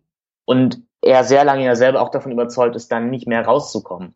Er geht ja auch zu seiner Frau und sagt, ähm, es wird zum, also ich glaube, es kommt zu einem Prozess und diesmal genehmigen sie es. Und das wird dann auch mit einem, ja, nicht mit einem Dramaturg, mit einem Tusch untermalt, aber mit einem wirklich fast schon ängstlichen Blick von ihm. Und auch seine Frau merkt dann so, okay, jetzt wird's wohl wirklich ernst. Und wir, wir haben schon angesprochen, es gibt diese, diese Mordsequenz am Anfang mit, äh, mit Tube Tube. Und es gibt viel klassische Musik. Ich habe mir da rausgeschrieben, ähm, die Pavane in, in F, F-Moll von Gabriel Fauré. Ich hoffe, das ist richtig ausgesprochen. Und das ist, das ist, äh, wenn er das erste Mal, wenn wir diese erst, diesen ersten Kirchengang sehen, äh, diese Melodie, die dann von diesem äh, Choral begleitet wird. Und da gibt's unter anderem halt auch die, die Textzeile, äh, ja, guck dir doch mal die, ähm, ja, die, die Measures, also die, ähm, die Sachen, die gemacht wurden, mal genauer an, bewerte, also komm nicht gleich zu einem Urteil, sondern guck das mal von zwei Seiten an. Das ist so ein bisschen so oft so die, so, äh, die, ähm, was dieser Song aussagt. Wir haben Trios da, da, da im, im Abspann oder auf diese Gerichtsverhandlung, auf diese letzte Gerichtsverhandlung geschnitten. Ich, ich glaube auch, ähm, ich glaube, dass da auch die Texttafeln dann kommen, ne? Also genau, auf, da auf das genau, Lied, da also die, da kommen die abschließenden Texttafeln, Texttafeln, die zeigen, wie es eigentlich ausging in der Mhm. Wirklichkeit, ja. Und ich bin ein ganz großer Fan von der Szene, in der der Mafia-Boss Rina verhaftet wird. Da setzt nämlich von Beth Orton ein, ja, was ist, ist sind das, eine, eine Ballade ein nam- namens Conceived, die im Prinzip darum geht, dass man äh, in einer Beziehung auch mal Opfer eingehen muss und vielleicht eine Beziehung auch beenden muss, wenn, wenn man seinen eigenen Traum nicht mehr am Leben erhalten kann. Und in gewisser Weise ist das, ist das halt, was gerade passiert ist. Zum Kontext ist es halt, äh, Andreotti und dieser Mafia-Boss Rina treffen sich, der kurz danach eben von seinem Fahrer verraten wird und verhaftet werden wird. Und man geht eben davon aus, dass das Andreotti zu dieser Zeit sich zur Aufgabe gemacht hat, die, die Mafia aus, auszurotten und selber eben sagt, ich brauche dich nicht mehr für meine Macht. Ich, ich bin so, äh, ich bin so äh, Il Divo jetzt geworden, dass ich sogar über der Mafia stehe. Mhm. Das, äh, das finde ich wunderbar. Es gibt halt in diesem, äh, in diesem Lied auch eine Stelle, in der halt die Musik kurz aussetzt. Und das wird in dem Film darauf gegengeschnitten, dass der, dass eben dieser Mafia-Boss zu seinem privaten Kräutergarten gefahren wird und eben aus dem Auto aussteigt und zu seinem Leibwächter so ein sei leise Zeichen macht. Also halt die, die Lippen mit einer Geste verschließt, sie abschließt, so im, im Ges gestikulieren, dass er den Schlüssel wegwirft. Und wenn er diesen Schlüssel, an seinen Schlüssel wegwirft, setzt halt die Musik auch kurz einmal aus. Das sind so kleine Dinge, die ich, die ich wahnsinnig toll finde. Mhm. Ja, aber diese ge gesamte Inszenierung hebt den Film äh, Ja. hervor, hebt ihn, hebt ihn irgendwie auch so ein bisschen an. Und ähm, ich weiß nicht, wie dir das sonst geht bei, bei so Biopics oder auch bei so, bei so politischen Sachen. Vielleicht können wir da auch noch ein bisschen, äh, ja, ein bisschen drüber sprechen, ein bisschen sammeln, ein bisschen suchen, so wie es, wie es mit anderen Filmen aussieht. Also Bader-Meinhof-Komplex ist mir da als erstes irgendwie eingefallen, aufgefallen. Und bei dem hatte ich halt, ist auch schon ein paar Jahre her, dass ich den geguckt habe. Und es ist halt oft so bei, bei ja, politischen oder gesellschaftlichen Realereignissen, die verfilmt werden. Du hast halt oft die Arschkarte, wenn du einfach den Kontext nicht kennst. Ne? Also es sind selten Filme, die, die wirklich alles von Grund auf irgendwie erklären, weil natürlich wird irgendwie auch ein bisschen was vorausgesetzt. Ähm, gleichzeitig, ja, gleichzeitig manchmal irgendwie das vielleicht auch ein bisschen fehlt, wenn du halt eben nicht irgendwie die Zeit miterlebt hast, oder die Geschichte irgendwie schon aus Tageszeitungen oder aus Geschichtsbüchern irgendwie kennst. So.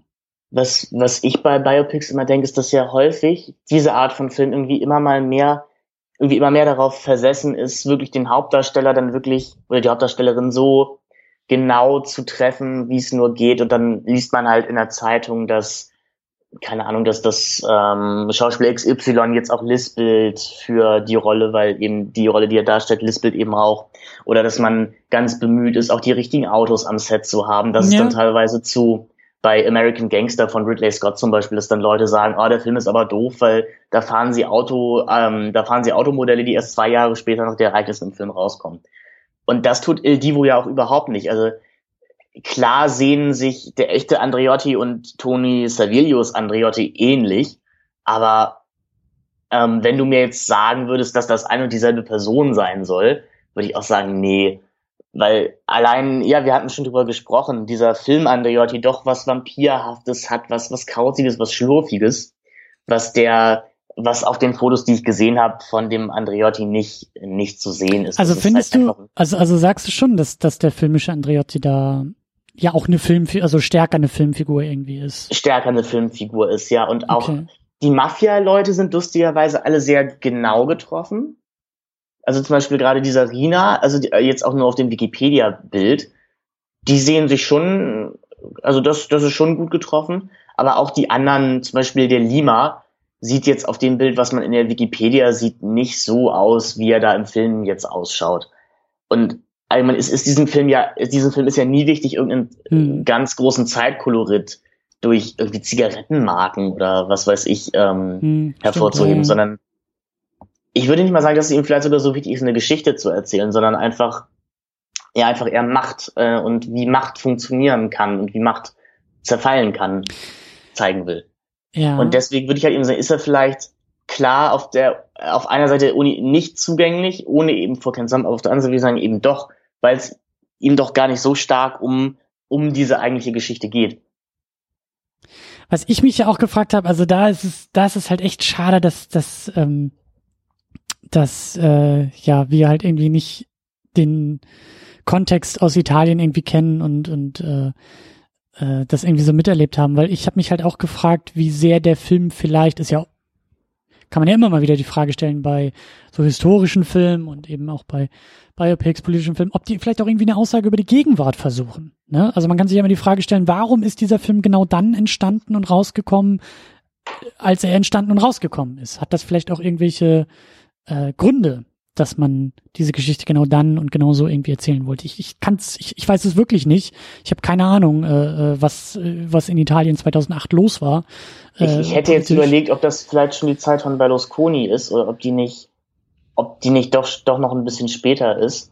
Aber auch da ist Aber dann halt die Frage, so was, was, was sagt der filmische Andreotti über den realen Berlusconi aus? Bestimmt eine Menge. Bestimmt ist der Film auch da irgendwie als, als Kommentar lesbar, aber. Genau, jetzt, jetzt, jetzt Küchen- oder Laien, Laienwissenschaft wissend einfach, würde ich mal sagen, sie kommen halt beide aus derselben, aus derselben Partei, mhm. die, die diesen großen Schmiergeldskandal überlebt hat, die Mafiakriege überlebt hat, die, glaube ich, immer in der Kritik stand. Damit beginnt ja auch ein bisschen der Film, dass Andreotti sagt, er hat wieder eine bösartige Journalistin auf dem einzigen rumgehackt, von dem ich was zu verstehen glaubt, unserer Partei. Und ich, ich kann mir vorstellen, dass es in Italien vielleicht politisch leider doch noch gar nicht so anders mhm. ausschaut, wie es zu diesen Filmzeiten tut. Denn nicht umsonst, würde ich sagen, kommt ja eine Serie raus wie 1992 oder kommt, kommt eine Serie oder ein Film wie Stefano Solimos Subora raus, die immer noch sehr stark Verbindungen von, von Mafia, Politik, Kirche, Kirche aufzeigen. Ich, ich, ich könnte mir vorstellen, ohne das, das, das Italien sicherlich ein Land ist, das immer noch darunter zu leiden hat. Und Berlusconi ist ja halt auch erst vier, fünf Jahre wirklich aktiv her. Und ein Land, das sich nie davon erholt, einfach eben mhm. auch das, das Heimatland der Mafia zu sein. Mhm, ja. Ja, ja, das glaube ich auch.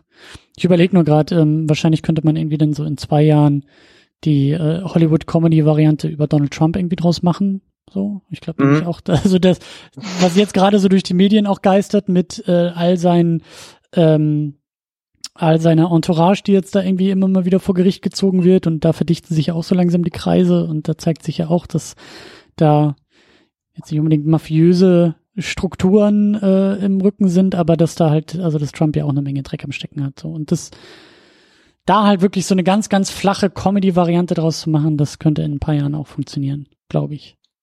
Keine Ahnung. Und, und da ist ja das schön, dass Il Divo eben nicht diesen flachen Ansatz wählt. Naja, flach, weil es die USA sind. Also ich, ich weiß, Trump ich weiß, genau, flach ich weiß, darstellen, glaube ich, aber. Aber ich hatte nur so das Gefühl, ähm, ich habe so das Gefühl, wenn man über Il Divo redet, hört sich hört sich leider immer irgendwie trocken an und immer irgendwie merkwürdig verwirrend. Aber es ist halt dieses, man lacht zwar oder man schmunzelt so, aber dann ähm, deswegen ist es ja auch irgendwo eine Satire, wenn man merkt, okay, mhm. ich glaube, hier wird wirklich gerade kommentierend was ausgesagt.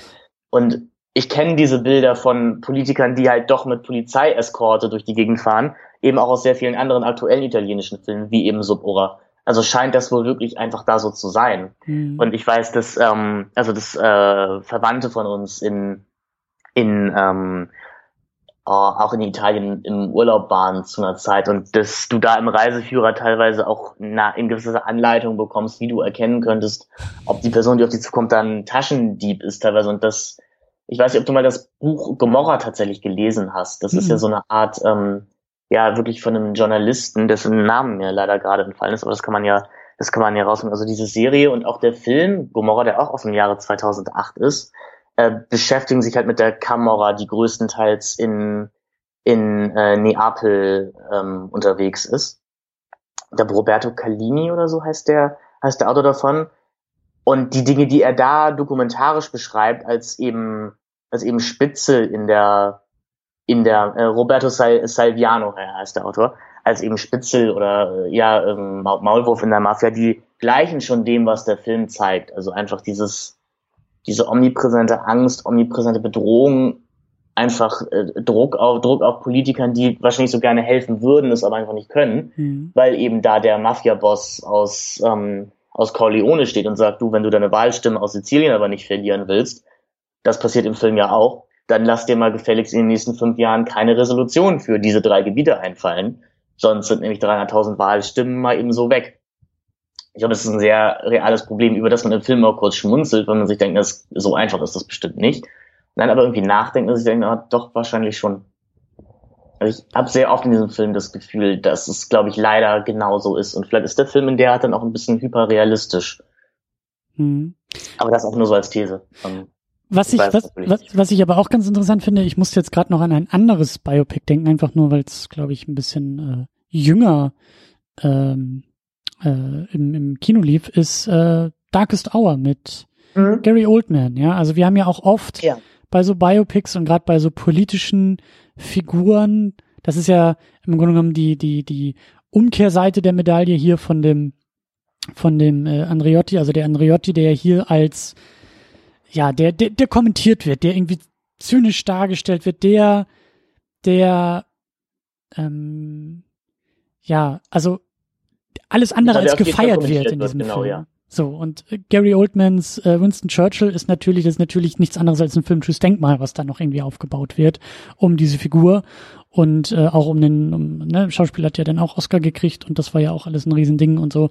Das gibt's ja auch. Also diese Art von Biopics, die dann vielleicht ein bisschen mehr Hochglanz auffahren und so ein bisschen ähm, bei denen, bei denen auch irgendwie alle einig sind, das ist äh, ein, ein, ein Gewinner der Geschichte und den darstellen zu dürfen und den verkörpern zu können, ist eine große Ehre und man freut sich und man ist natürlich sehr respektvoll der Rolle gegenüber und der Figur gegenüber. So, das ist, das ist quasi das, das Gegenstück, würde ich sagen, wo es denn, ich, ich, ich will nicht sagen Heldenverehrung, aber irgendwie sowas in dieser Richtung ist es ja schon. Und der Andreotti hier ist ja nicht, nicht mal ein Anti-Held. Also es ist ja, ist alles andere als das. Aber das gibt's halt auch noch. Diese Art von Biopics und diese Art von Darstellung gibt's ja auch.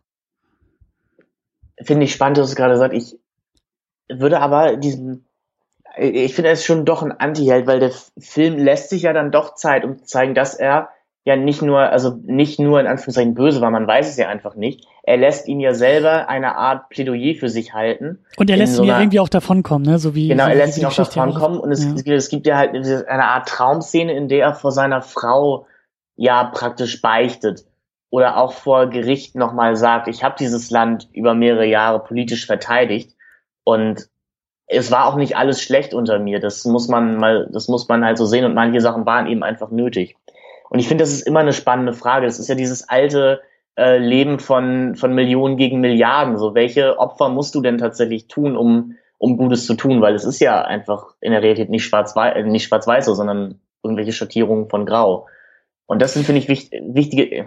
Ja, klar, ja, gut, aber das unterscheidet, das unterscheidet halt trotzdem noch den, den, den, also Churchill, der da als, ähm, da kann ja, man auch drüber diskutieren, aber der irgendwie auch als moralischer Gewinner und moralischer, also es ist ja irgendwie dieses, ne, die, die, die, äh, die, die, die Besinnung über recht, Moral ja. und das Übersteigen von Moral und dadurch wird er ja ein, ein, ein großer der Geschichte und geht in die Geschichtsbücher ein und der Stolz und alles wurde noch rumgerissen und so, das schwingt ja alles mit und hier ist es halt wieder, ja, also klar, äh, Il Divo ist da jetzt auch nicht irgendwie in so einer ganz billigen äh, Schurkenversion des Protagonisten und verfällt da jetzt auch nicht in irgendwelche äh, äh, ähm, ja, billigen Einordnungen oder so, aber ich habe schon noch. Es ist kein Oliver Stone-Film so. Also es ist jetzt nicht genau. Double, es ist nicht W von Oliver Stone oder sowas.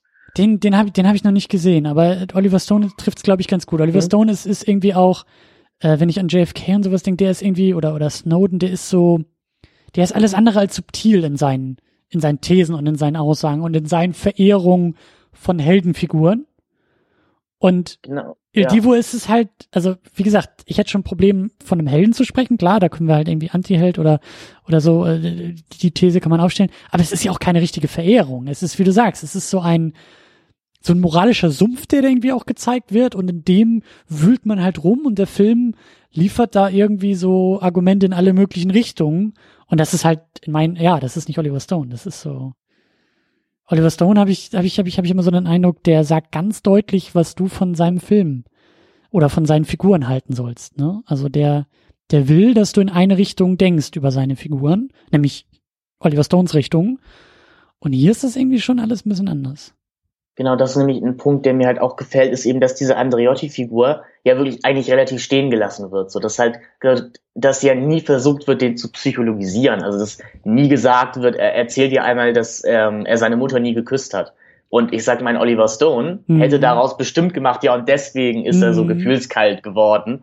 Und der Film sagt ja, jeder hat seine Gründe und ja, manchmal gibt's halt vielleicht einfach keine Gewinner. Also in W ist es halt wirklich so, dass ein Motiv ist, dass, ähm, dass George W. Bush ja eigentlich immer nur von seinem Vater anerkannt werden wollte. Und ähm, mhm. wir sollen ihn da bitte auch alle mal nicht so hart an, anpassen, denn eigentlich, eigentlich hat er doch nur sein Leben lang unter seinem Vater zu leiden gehabt. Ja, spannend, aber das ist so mit, mit Oliver Stone hast du nochmal ein gutes Beispiel. Das ist irgendwie auch nochmal eine andere, ein anderer Umgang mit, also ich, ich habe ich hab halt Snowden auch so äh, noch vor Augen. Das ist irgendwie, du kannst ein Biopic machen, also du kannst eine, eine Geschichte, du kannst einen Film, eine Biografie filmisch aufarbeiten über eine Person und du hast halt, du hast halt jetzt hier Il Divo etwas sehr, äh, ja, irgendwie schon auch ein Kommentar, aber das ist eher so eine Auseinander, das ist eher so eine Abreibung, das ist eine Auseinandersetzung irgendwie mit der Figur. Das ist irgendwie ein Film, der ja, der sich irgendwie aufreibt. Ähm, dann hast du halt sowas wie ähm, Darkest Hour, das ist ja im Endeffekt nichts anderes als eine Bestätigung irgendwie der Geschichtsbücher vielleicht auch nochmal, ne? Also irgendwie sowas, sowas, ähm, ich will nicht sagen zusammenfassendes, aber irgendwie sowas Abbildendes von Konsens irgendwie auch. Ne? Ja, und Darkest Hour geht, du hast gleich weiter, ähm, geht ja sogar so weit, jetzt habe ich habe ihn so in Erinnerung,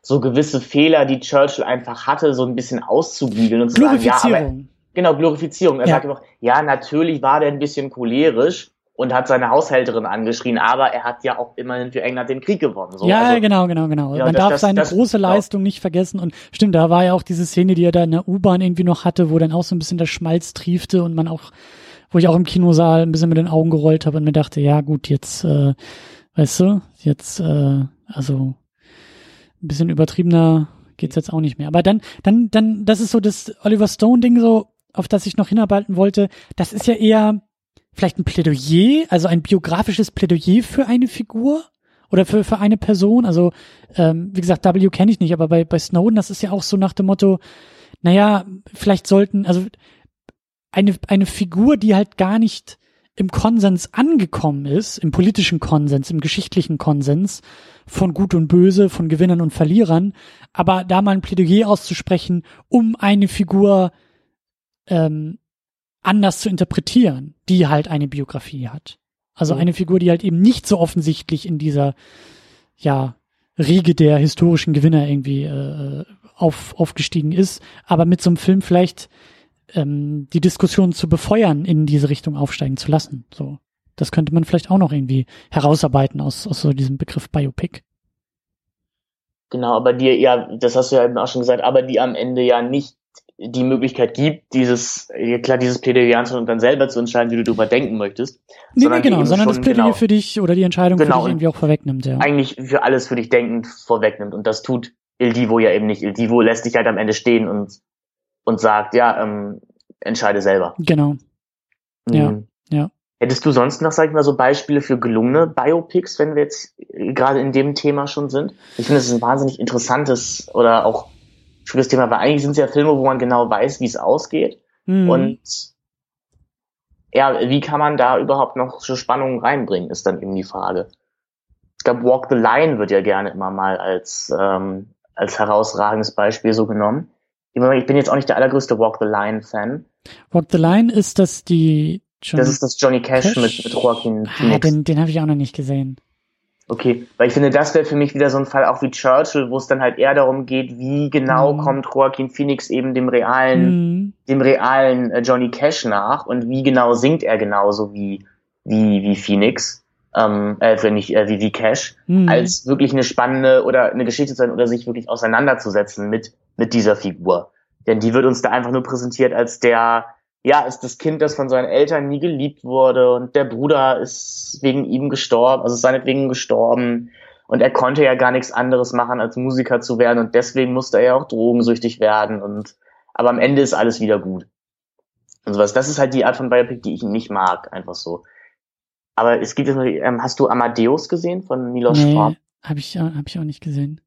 Das ist dann auch wieder so diese Form, ähm, die sich, die fast schon sagt, ich, ähm, mir sind die historischen Aktualitäten, äh, Wirklichkeiten egal. Und äh, Amadeus dichtet halt so eine Feindschaft an zwischen zwei Komponisten, halt zwischen Amadeus und Salieri, der zwar auch wirklich gelebt hat, aber die beiden haben sich jetzt nie wirklich getroffen oder hatten auch nie wirklich was zu tun.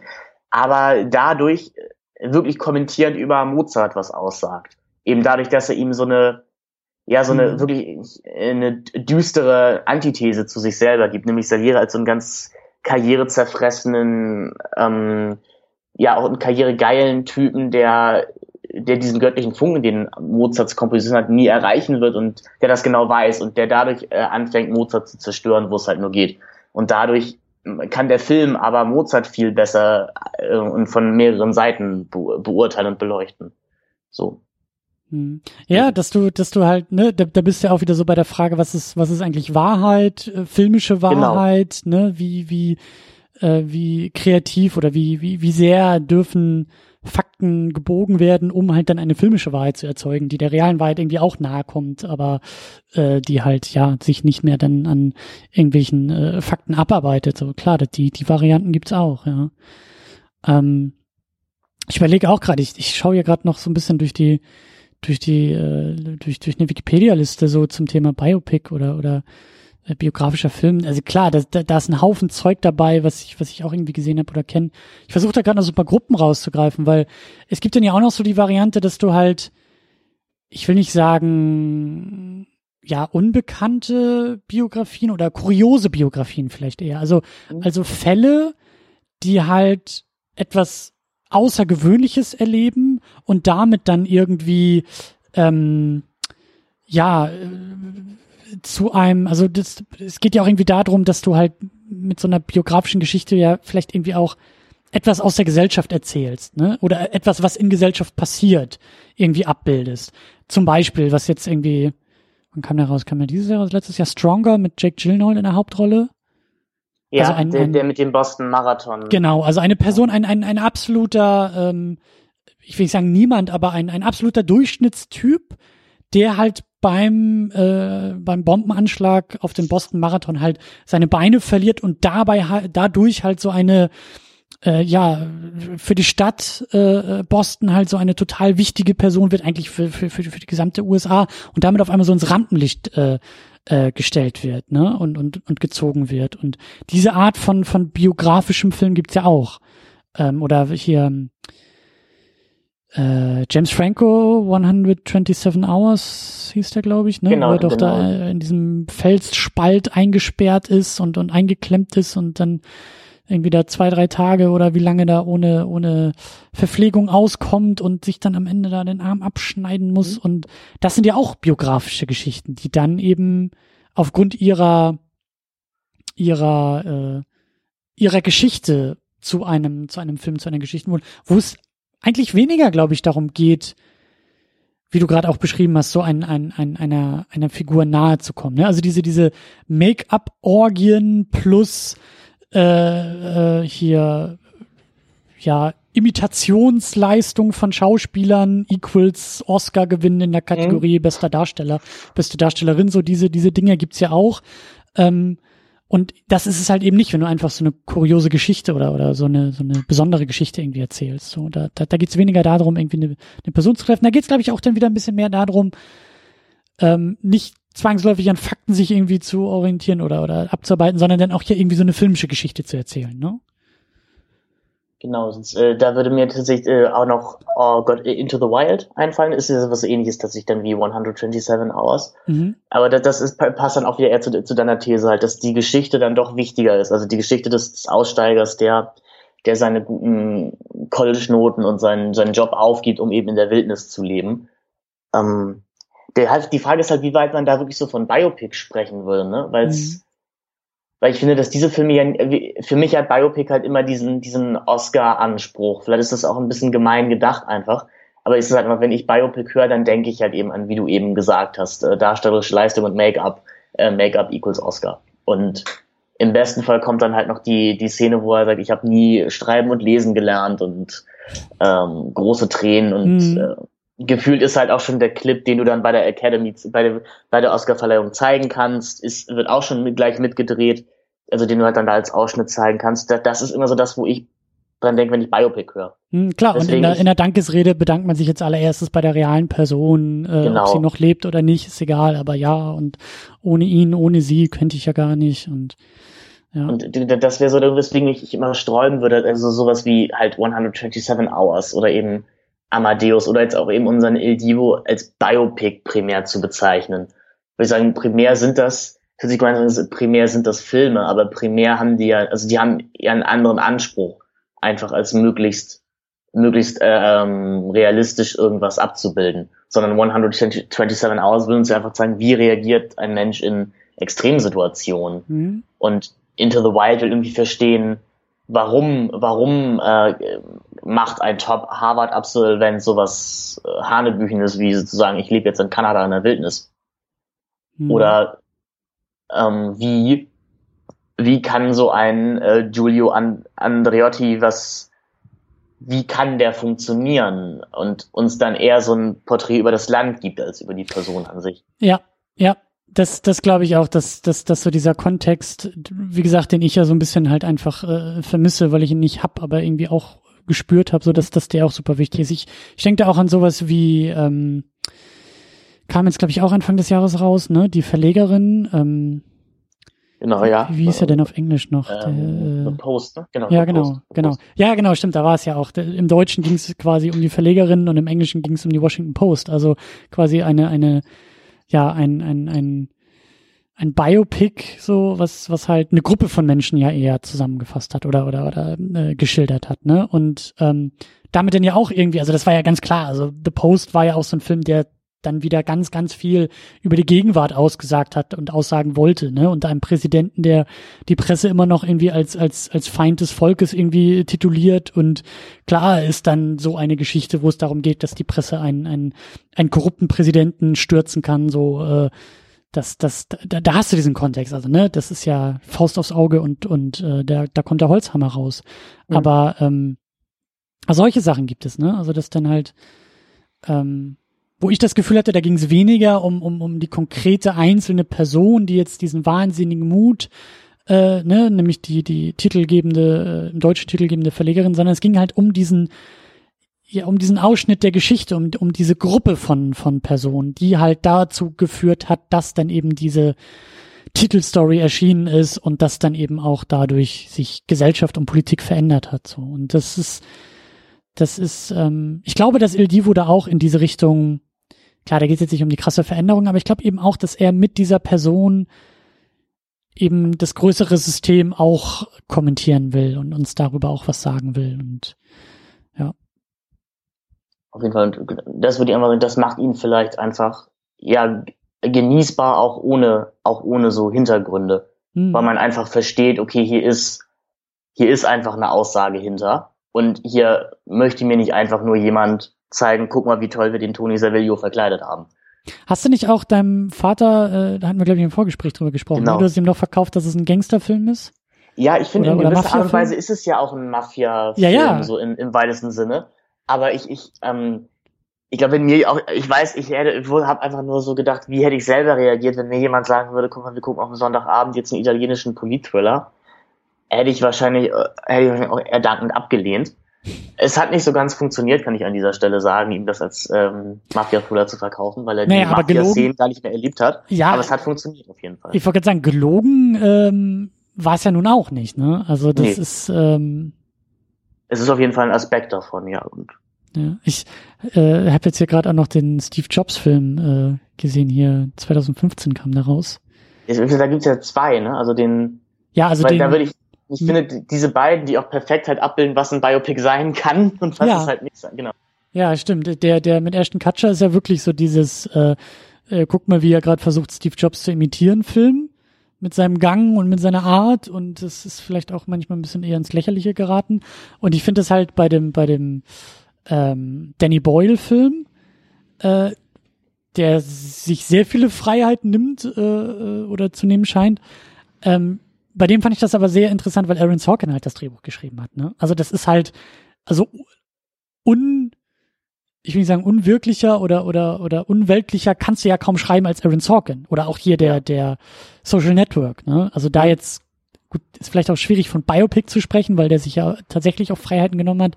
Aber es gibt ja, also ich, ich liebe die Dialoge von Aaron Sorkin. Das ist äh, das ist wie Seide, weißt du? Und da würde ich mich aber auch nie hinstellen und sagen, also guck mal, wie Steve Jobs da, was der für Reden irgendwie schwingen konnte. So, das, nee, nee, das ist schon Aaron Sorkin, der da seinen Steve Jobs sich zurecht schreibt. Aber ja, solche, solche Freiheiten kann, kannst du dir halt auch nehmen, ne? Aber der auch wieder, finde ich, ne, einfach Sorkin in seinen guten Filmen, ich, ich weiß nicht, ob du den Molly's Game jetzt gesehen hast, mhm, den, fand ich auch, Beispiel, ja. den fand ich jetzt zum Beispiel nicht mehr so gelungen, wie eben seine äh, halt Social Network, ähm, Steve Jobs und äh, Charlie Wilson's War, der irgendwie immer gern mal vergessen wird. Aber das sind ja auch Filme, wo er, habe ich das Gefühl, auch im Oberbegriff immer das Land kommentiert oder einfach zeigt in Social Network, guck mal, das ist halt mhm. halt diese Internetgeneration und was treibt eigentlich, was treibt eigentlich die Internetgeneration an? Und in Steve Jobs ist es ja ähnlich, nur da ist es halt, was, was trieb damals mal diese Computerblase an und warum, warum kann Steve Jobs Hallen füllen? Wenn, mhm. das wird im Film ja sogar selber gesagt, weil was tust du eigentlich? Also du bist kein, ähm, mhm. kein Programmierer, kein, kein Mechaniker, was, was tust du? Mhm. Und in Charlie Wilson ist es dann halt einfach wie, naja, ähm, wie kann ein Land sich seine größten Feinde vielleicht selber schaffen, einfach? Oder ich weiß nicht, ob du den Charlie Wilson mal gesehen hast, den finde ich nämlich auch ziemlich toll. Den, den habe ich ähm, auch nicht gesehen. Der ist von Sorkin geschrieben, oder? Der ist von Sorkin geschrieben und vom Regisseur von Die Reifeprüfung gedreht mit äh, Tom Hanks und Philip Seymour Hoffman. Und ist ähnlich wie Il Divo halt auch so eine Geschichte, die total absurd klingt, wenn man sie liest, aber die halt leider auch wohl wirklich genauso passiert ist. Nämlich eigentlich um einen, ja, alkoholabhängigen, unwichtigen Texas-Abgeordneten, der quasi im Alleingang es geschafft hat, die Russen auch aus, aus Afghanistan zu vertreiben. Und der Film ist halt auch gleichzeitig ein sehr starker Kommentar auf Amerika, dass es in Amerika nämlich eben möglich ist, sowas zu tun.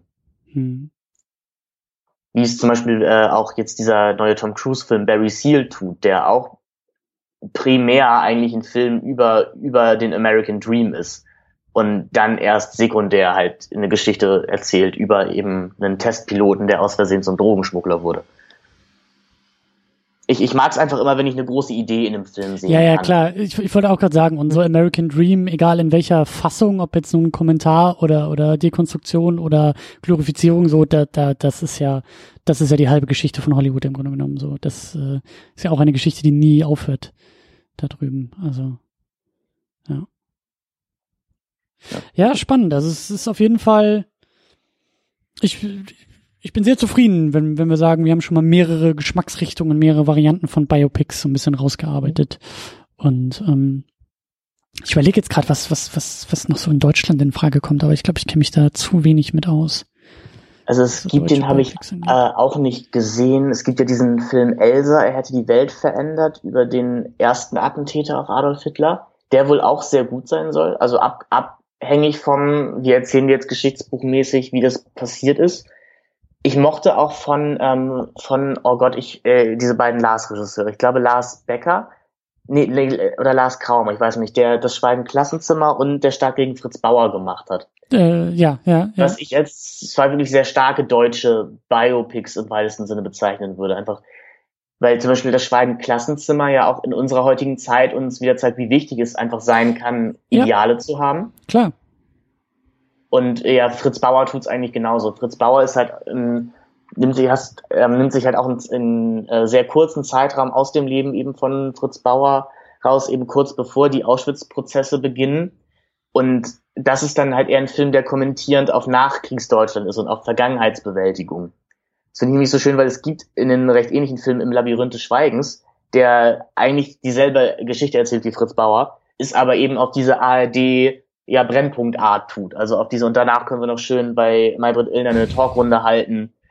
und das ist auch ganz historisch akkurat hier alles. Mhm. Und der Fritz Bauer Film ist da eben dann doch anders und setzt sich sehr viel kritischer mit, mit, ja, mit dem Land Deutschland auseinander, als es der andere Film tut. Und ist dann nicht so erpicht darauf zu zeigen, dass, dass Fritz Bauer jeden Morgen Milch getrunken hat und mhm. deswegen war er so ein toller Typ. Mhm. Also es gibt's auch in Deutschland gute, gute Biopics. Ja, und ich glaube, das ist auch irgendwie, also die, die, die Gefahr ist, ist immer irgendwie da und groß, sich halt zu sehr an diesen, wie du gerade gesagt hast, auch kuriosen Macken einer Person irgendwie aufzuhängen und so dieses beim Abbild irgendwie stehen zu bleiben und sich dann auf die mhm. Schulter zu klopfen und zu sagen, ah, guck mal, wie toll wir das alles nachgestellt haben und guck mal, wie toll irgendwie die Kostüme und die Marotten des Schauspielers und das ist alles wunderbar äh, ne, abgebildet und dann halt, wie du sagst, man will ja irgendwie auch so eine Aussage noch dahinter irgendwie mithaben und, und irgendwie auch was, was, was Größeres rausziehen können oder was Größeres drin sehen und das, das ist halt auch irgendwie wichtig. Ja. Ja. Ich hoffe halt nur, also dass ich wirklich äh, also die, den Spaß an El Divo irgendwie vermitteln konnte, weil wir es hört sich, ich finde immer so, wenn man drüber redet, hört sich halt so wahnsinnig obskur an. Man, ich würde mich, glaube ich, auch fragen, warum sollte ich mir das jetzt antun? Ähm, die beiden drucksen da 1,40 rum um mit Namen und sind so selber, okay, wer war da jetzt nochmal wer und wie ist das eigentlich wirklich passiert? Aber der ist einfach so wunderschön, dieser Film. Und er hat so viele Einstellungen, die ich selber in meinen Filmen immer gerne mal, ich will nicht sagen klau, aber durchaus mal zitiere. Und es, es, es macht einfach, wenn man Film begeistert ist, so viel Spaß, sich das anzusehen, weil es halt ja eben auch so viele Bilder gibt, die man entdecken kann. Sei das dann einfach ja, äh, Andreotti, der da der Pate mäßig vor seinen Jüngern rasiert wird, wie es dann Robert mhm. De Niro in, ähm, in Untouchables wird oder allgemein ist Sorrentino halt ein Regisseur, der, so habe ich das empfunden, gerne spirituelle Remakes dreht und in diesem Fall von einem Film namens Il Conformisto von Bernardo Bertolucci, wo auch, sag ich mal, äh, Kameraideen ähm, sehr eins zu eins umgesetzt sind und auch wie wir die Hauptperson am Anfang präsentiert bekommen, nämlich als also für sich gekehrt am Schreibtisch in einem Raum, das ist schon sehr ähnlich, wie auch die Erzählweise eben Dinge auszulassen und einfach durch den durch den Schnitt oder durch ein kurzes Bild dem Zuschauer was mitzuteilen. Das findet man da auch wieder. Das wäre noch eine kleine Filmempfehlung am Rande. In Deutsch den tollen deutschen Titel Der große Irrtum. Ähm, ich weiß nicht, warum er den hat, weil es gibt im ganzen Film eigentlich keinen Irrtum. Aber gut auf Englisch oder Italienisch einfach The Conformist. Auch ganz toll, falls man Il Divo mag und mehr braucht. Ja, also den, den, also das, das äh, filmische Werk hier vom Regisseur von, von Sorrentino, das hast du mir schon noch ein bisschen schmackhaft gemacht. Also das, den äh, La Grande Bellezza, den, den, den, den sollte ich mir, glaube ich, bald mal anschauen, ja. Ich würde sagen, da spielt Tony Servillo auch die Hauptrolle und lustigerweise auch eine, also eine ähnliche Figur in gewisser Art und Weise. Also in, in La Grande Bellezza bietet, äh, bildet Sorrentino also so die Rom intellektuelle Oberschicht so des, ja, des 21. Jahrhunderts ab. Und auch da ist Servilio spielt halt ähm, einen Menschen namens Jeb Gabellia, glaube ich, der halt auch so der Mittelpunkt der High Society ist und auch da so spinnenmäßig halt in seinem Machtnetz mhm. sitzt, aber einfach selber müde wird und am ich glaube, er hat seinen 50. Geburtstag und aufwacht und merkt, das ist alles total sinnlos, was ich tue. Und unser ganzes Treiben ist sinnlos und praktisch selber versucht, sich aus dieser Gesellschaft rauszu, rauszumanövrieren. Aber es, es gelingt ihm halt einfach nicht, weil die Menschen um ihn herum ihm halt nicht, mal, nicht mehr zuhören, sondern nur sagen, schreib doch noch mal ein neues Buch. Ja. Ja, das heißt, wir müssen also noch mal weitermachen mit italienischem Kino, auch wenn die äh, italienischen Wochen, glaube ich, langsam zu Ende gehen.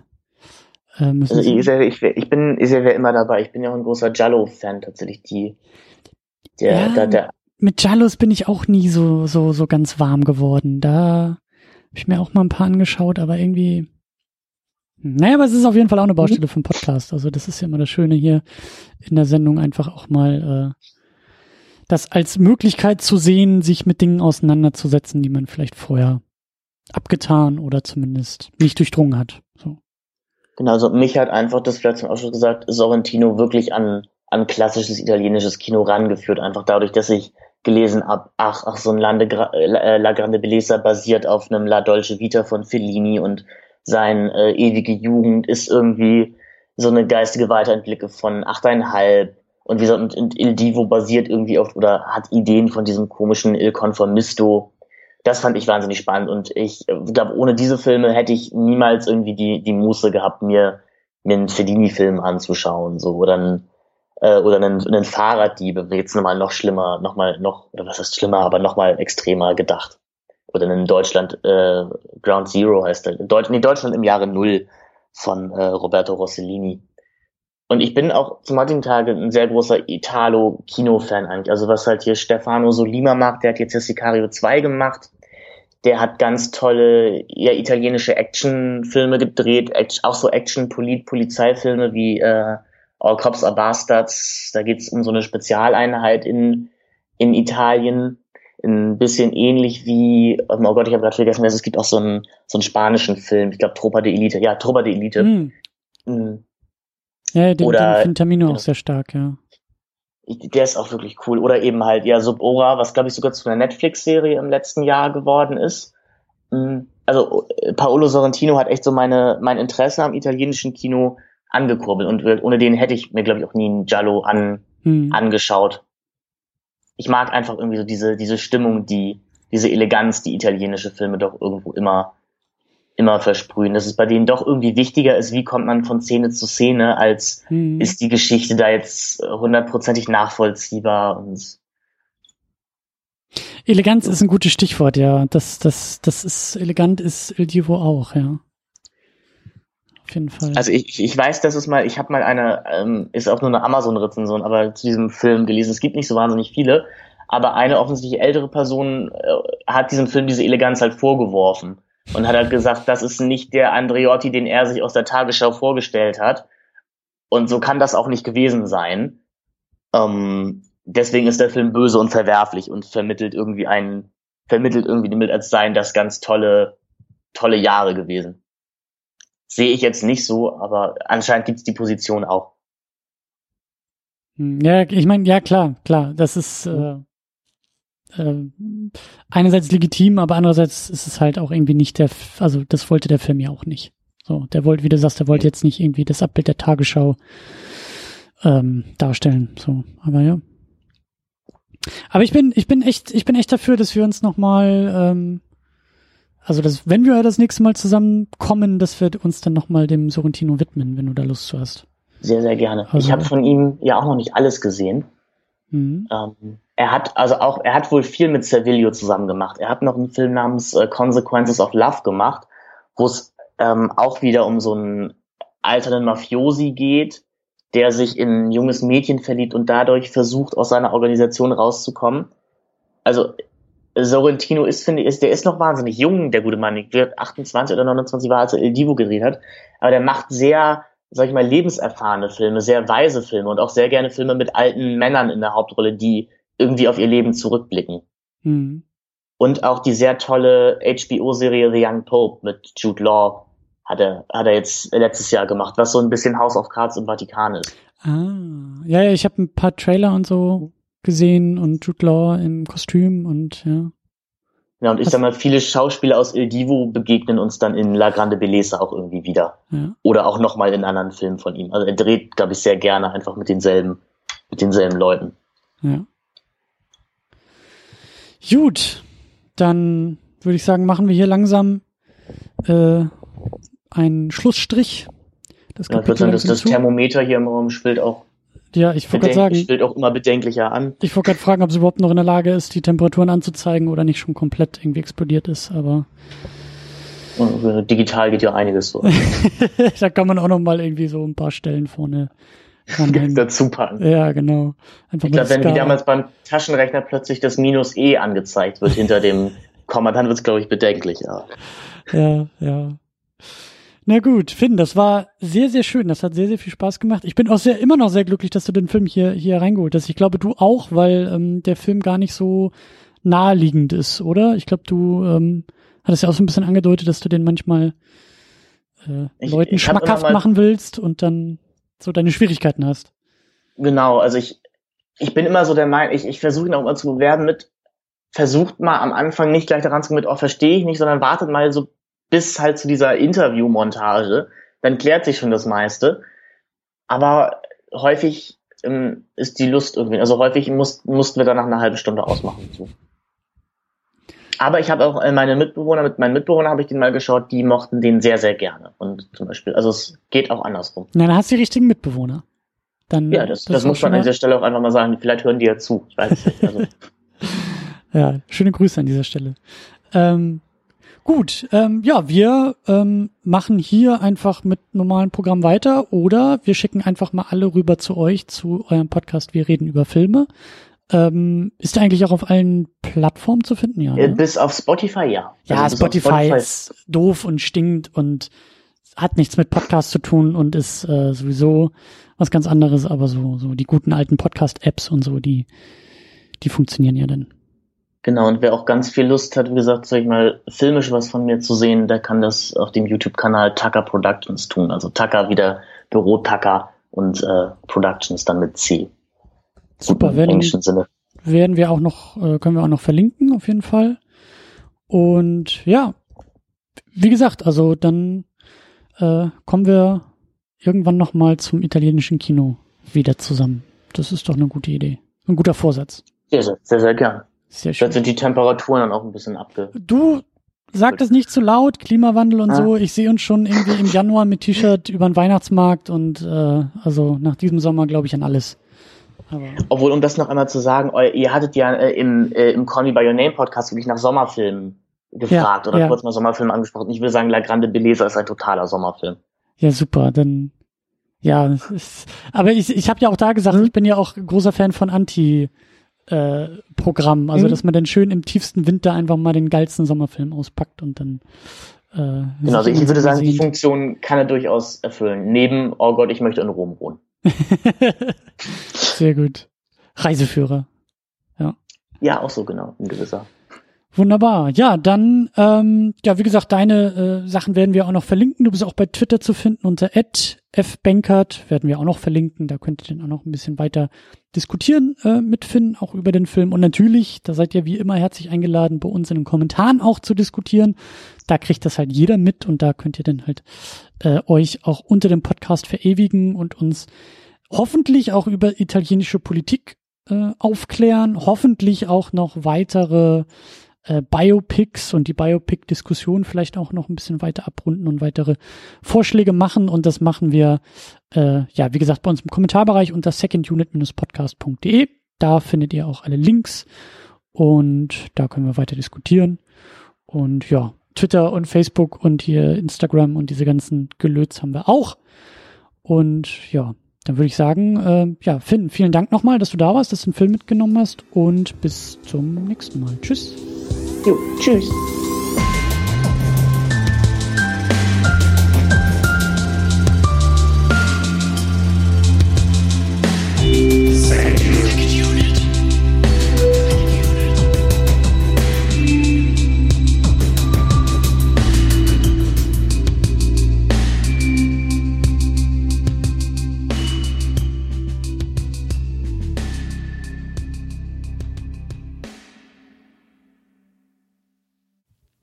Die Second Unit ist das Ergebnis harter Arbeit.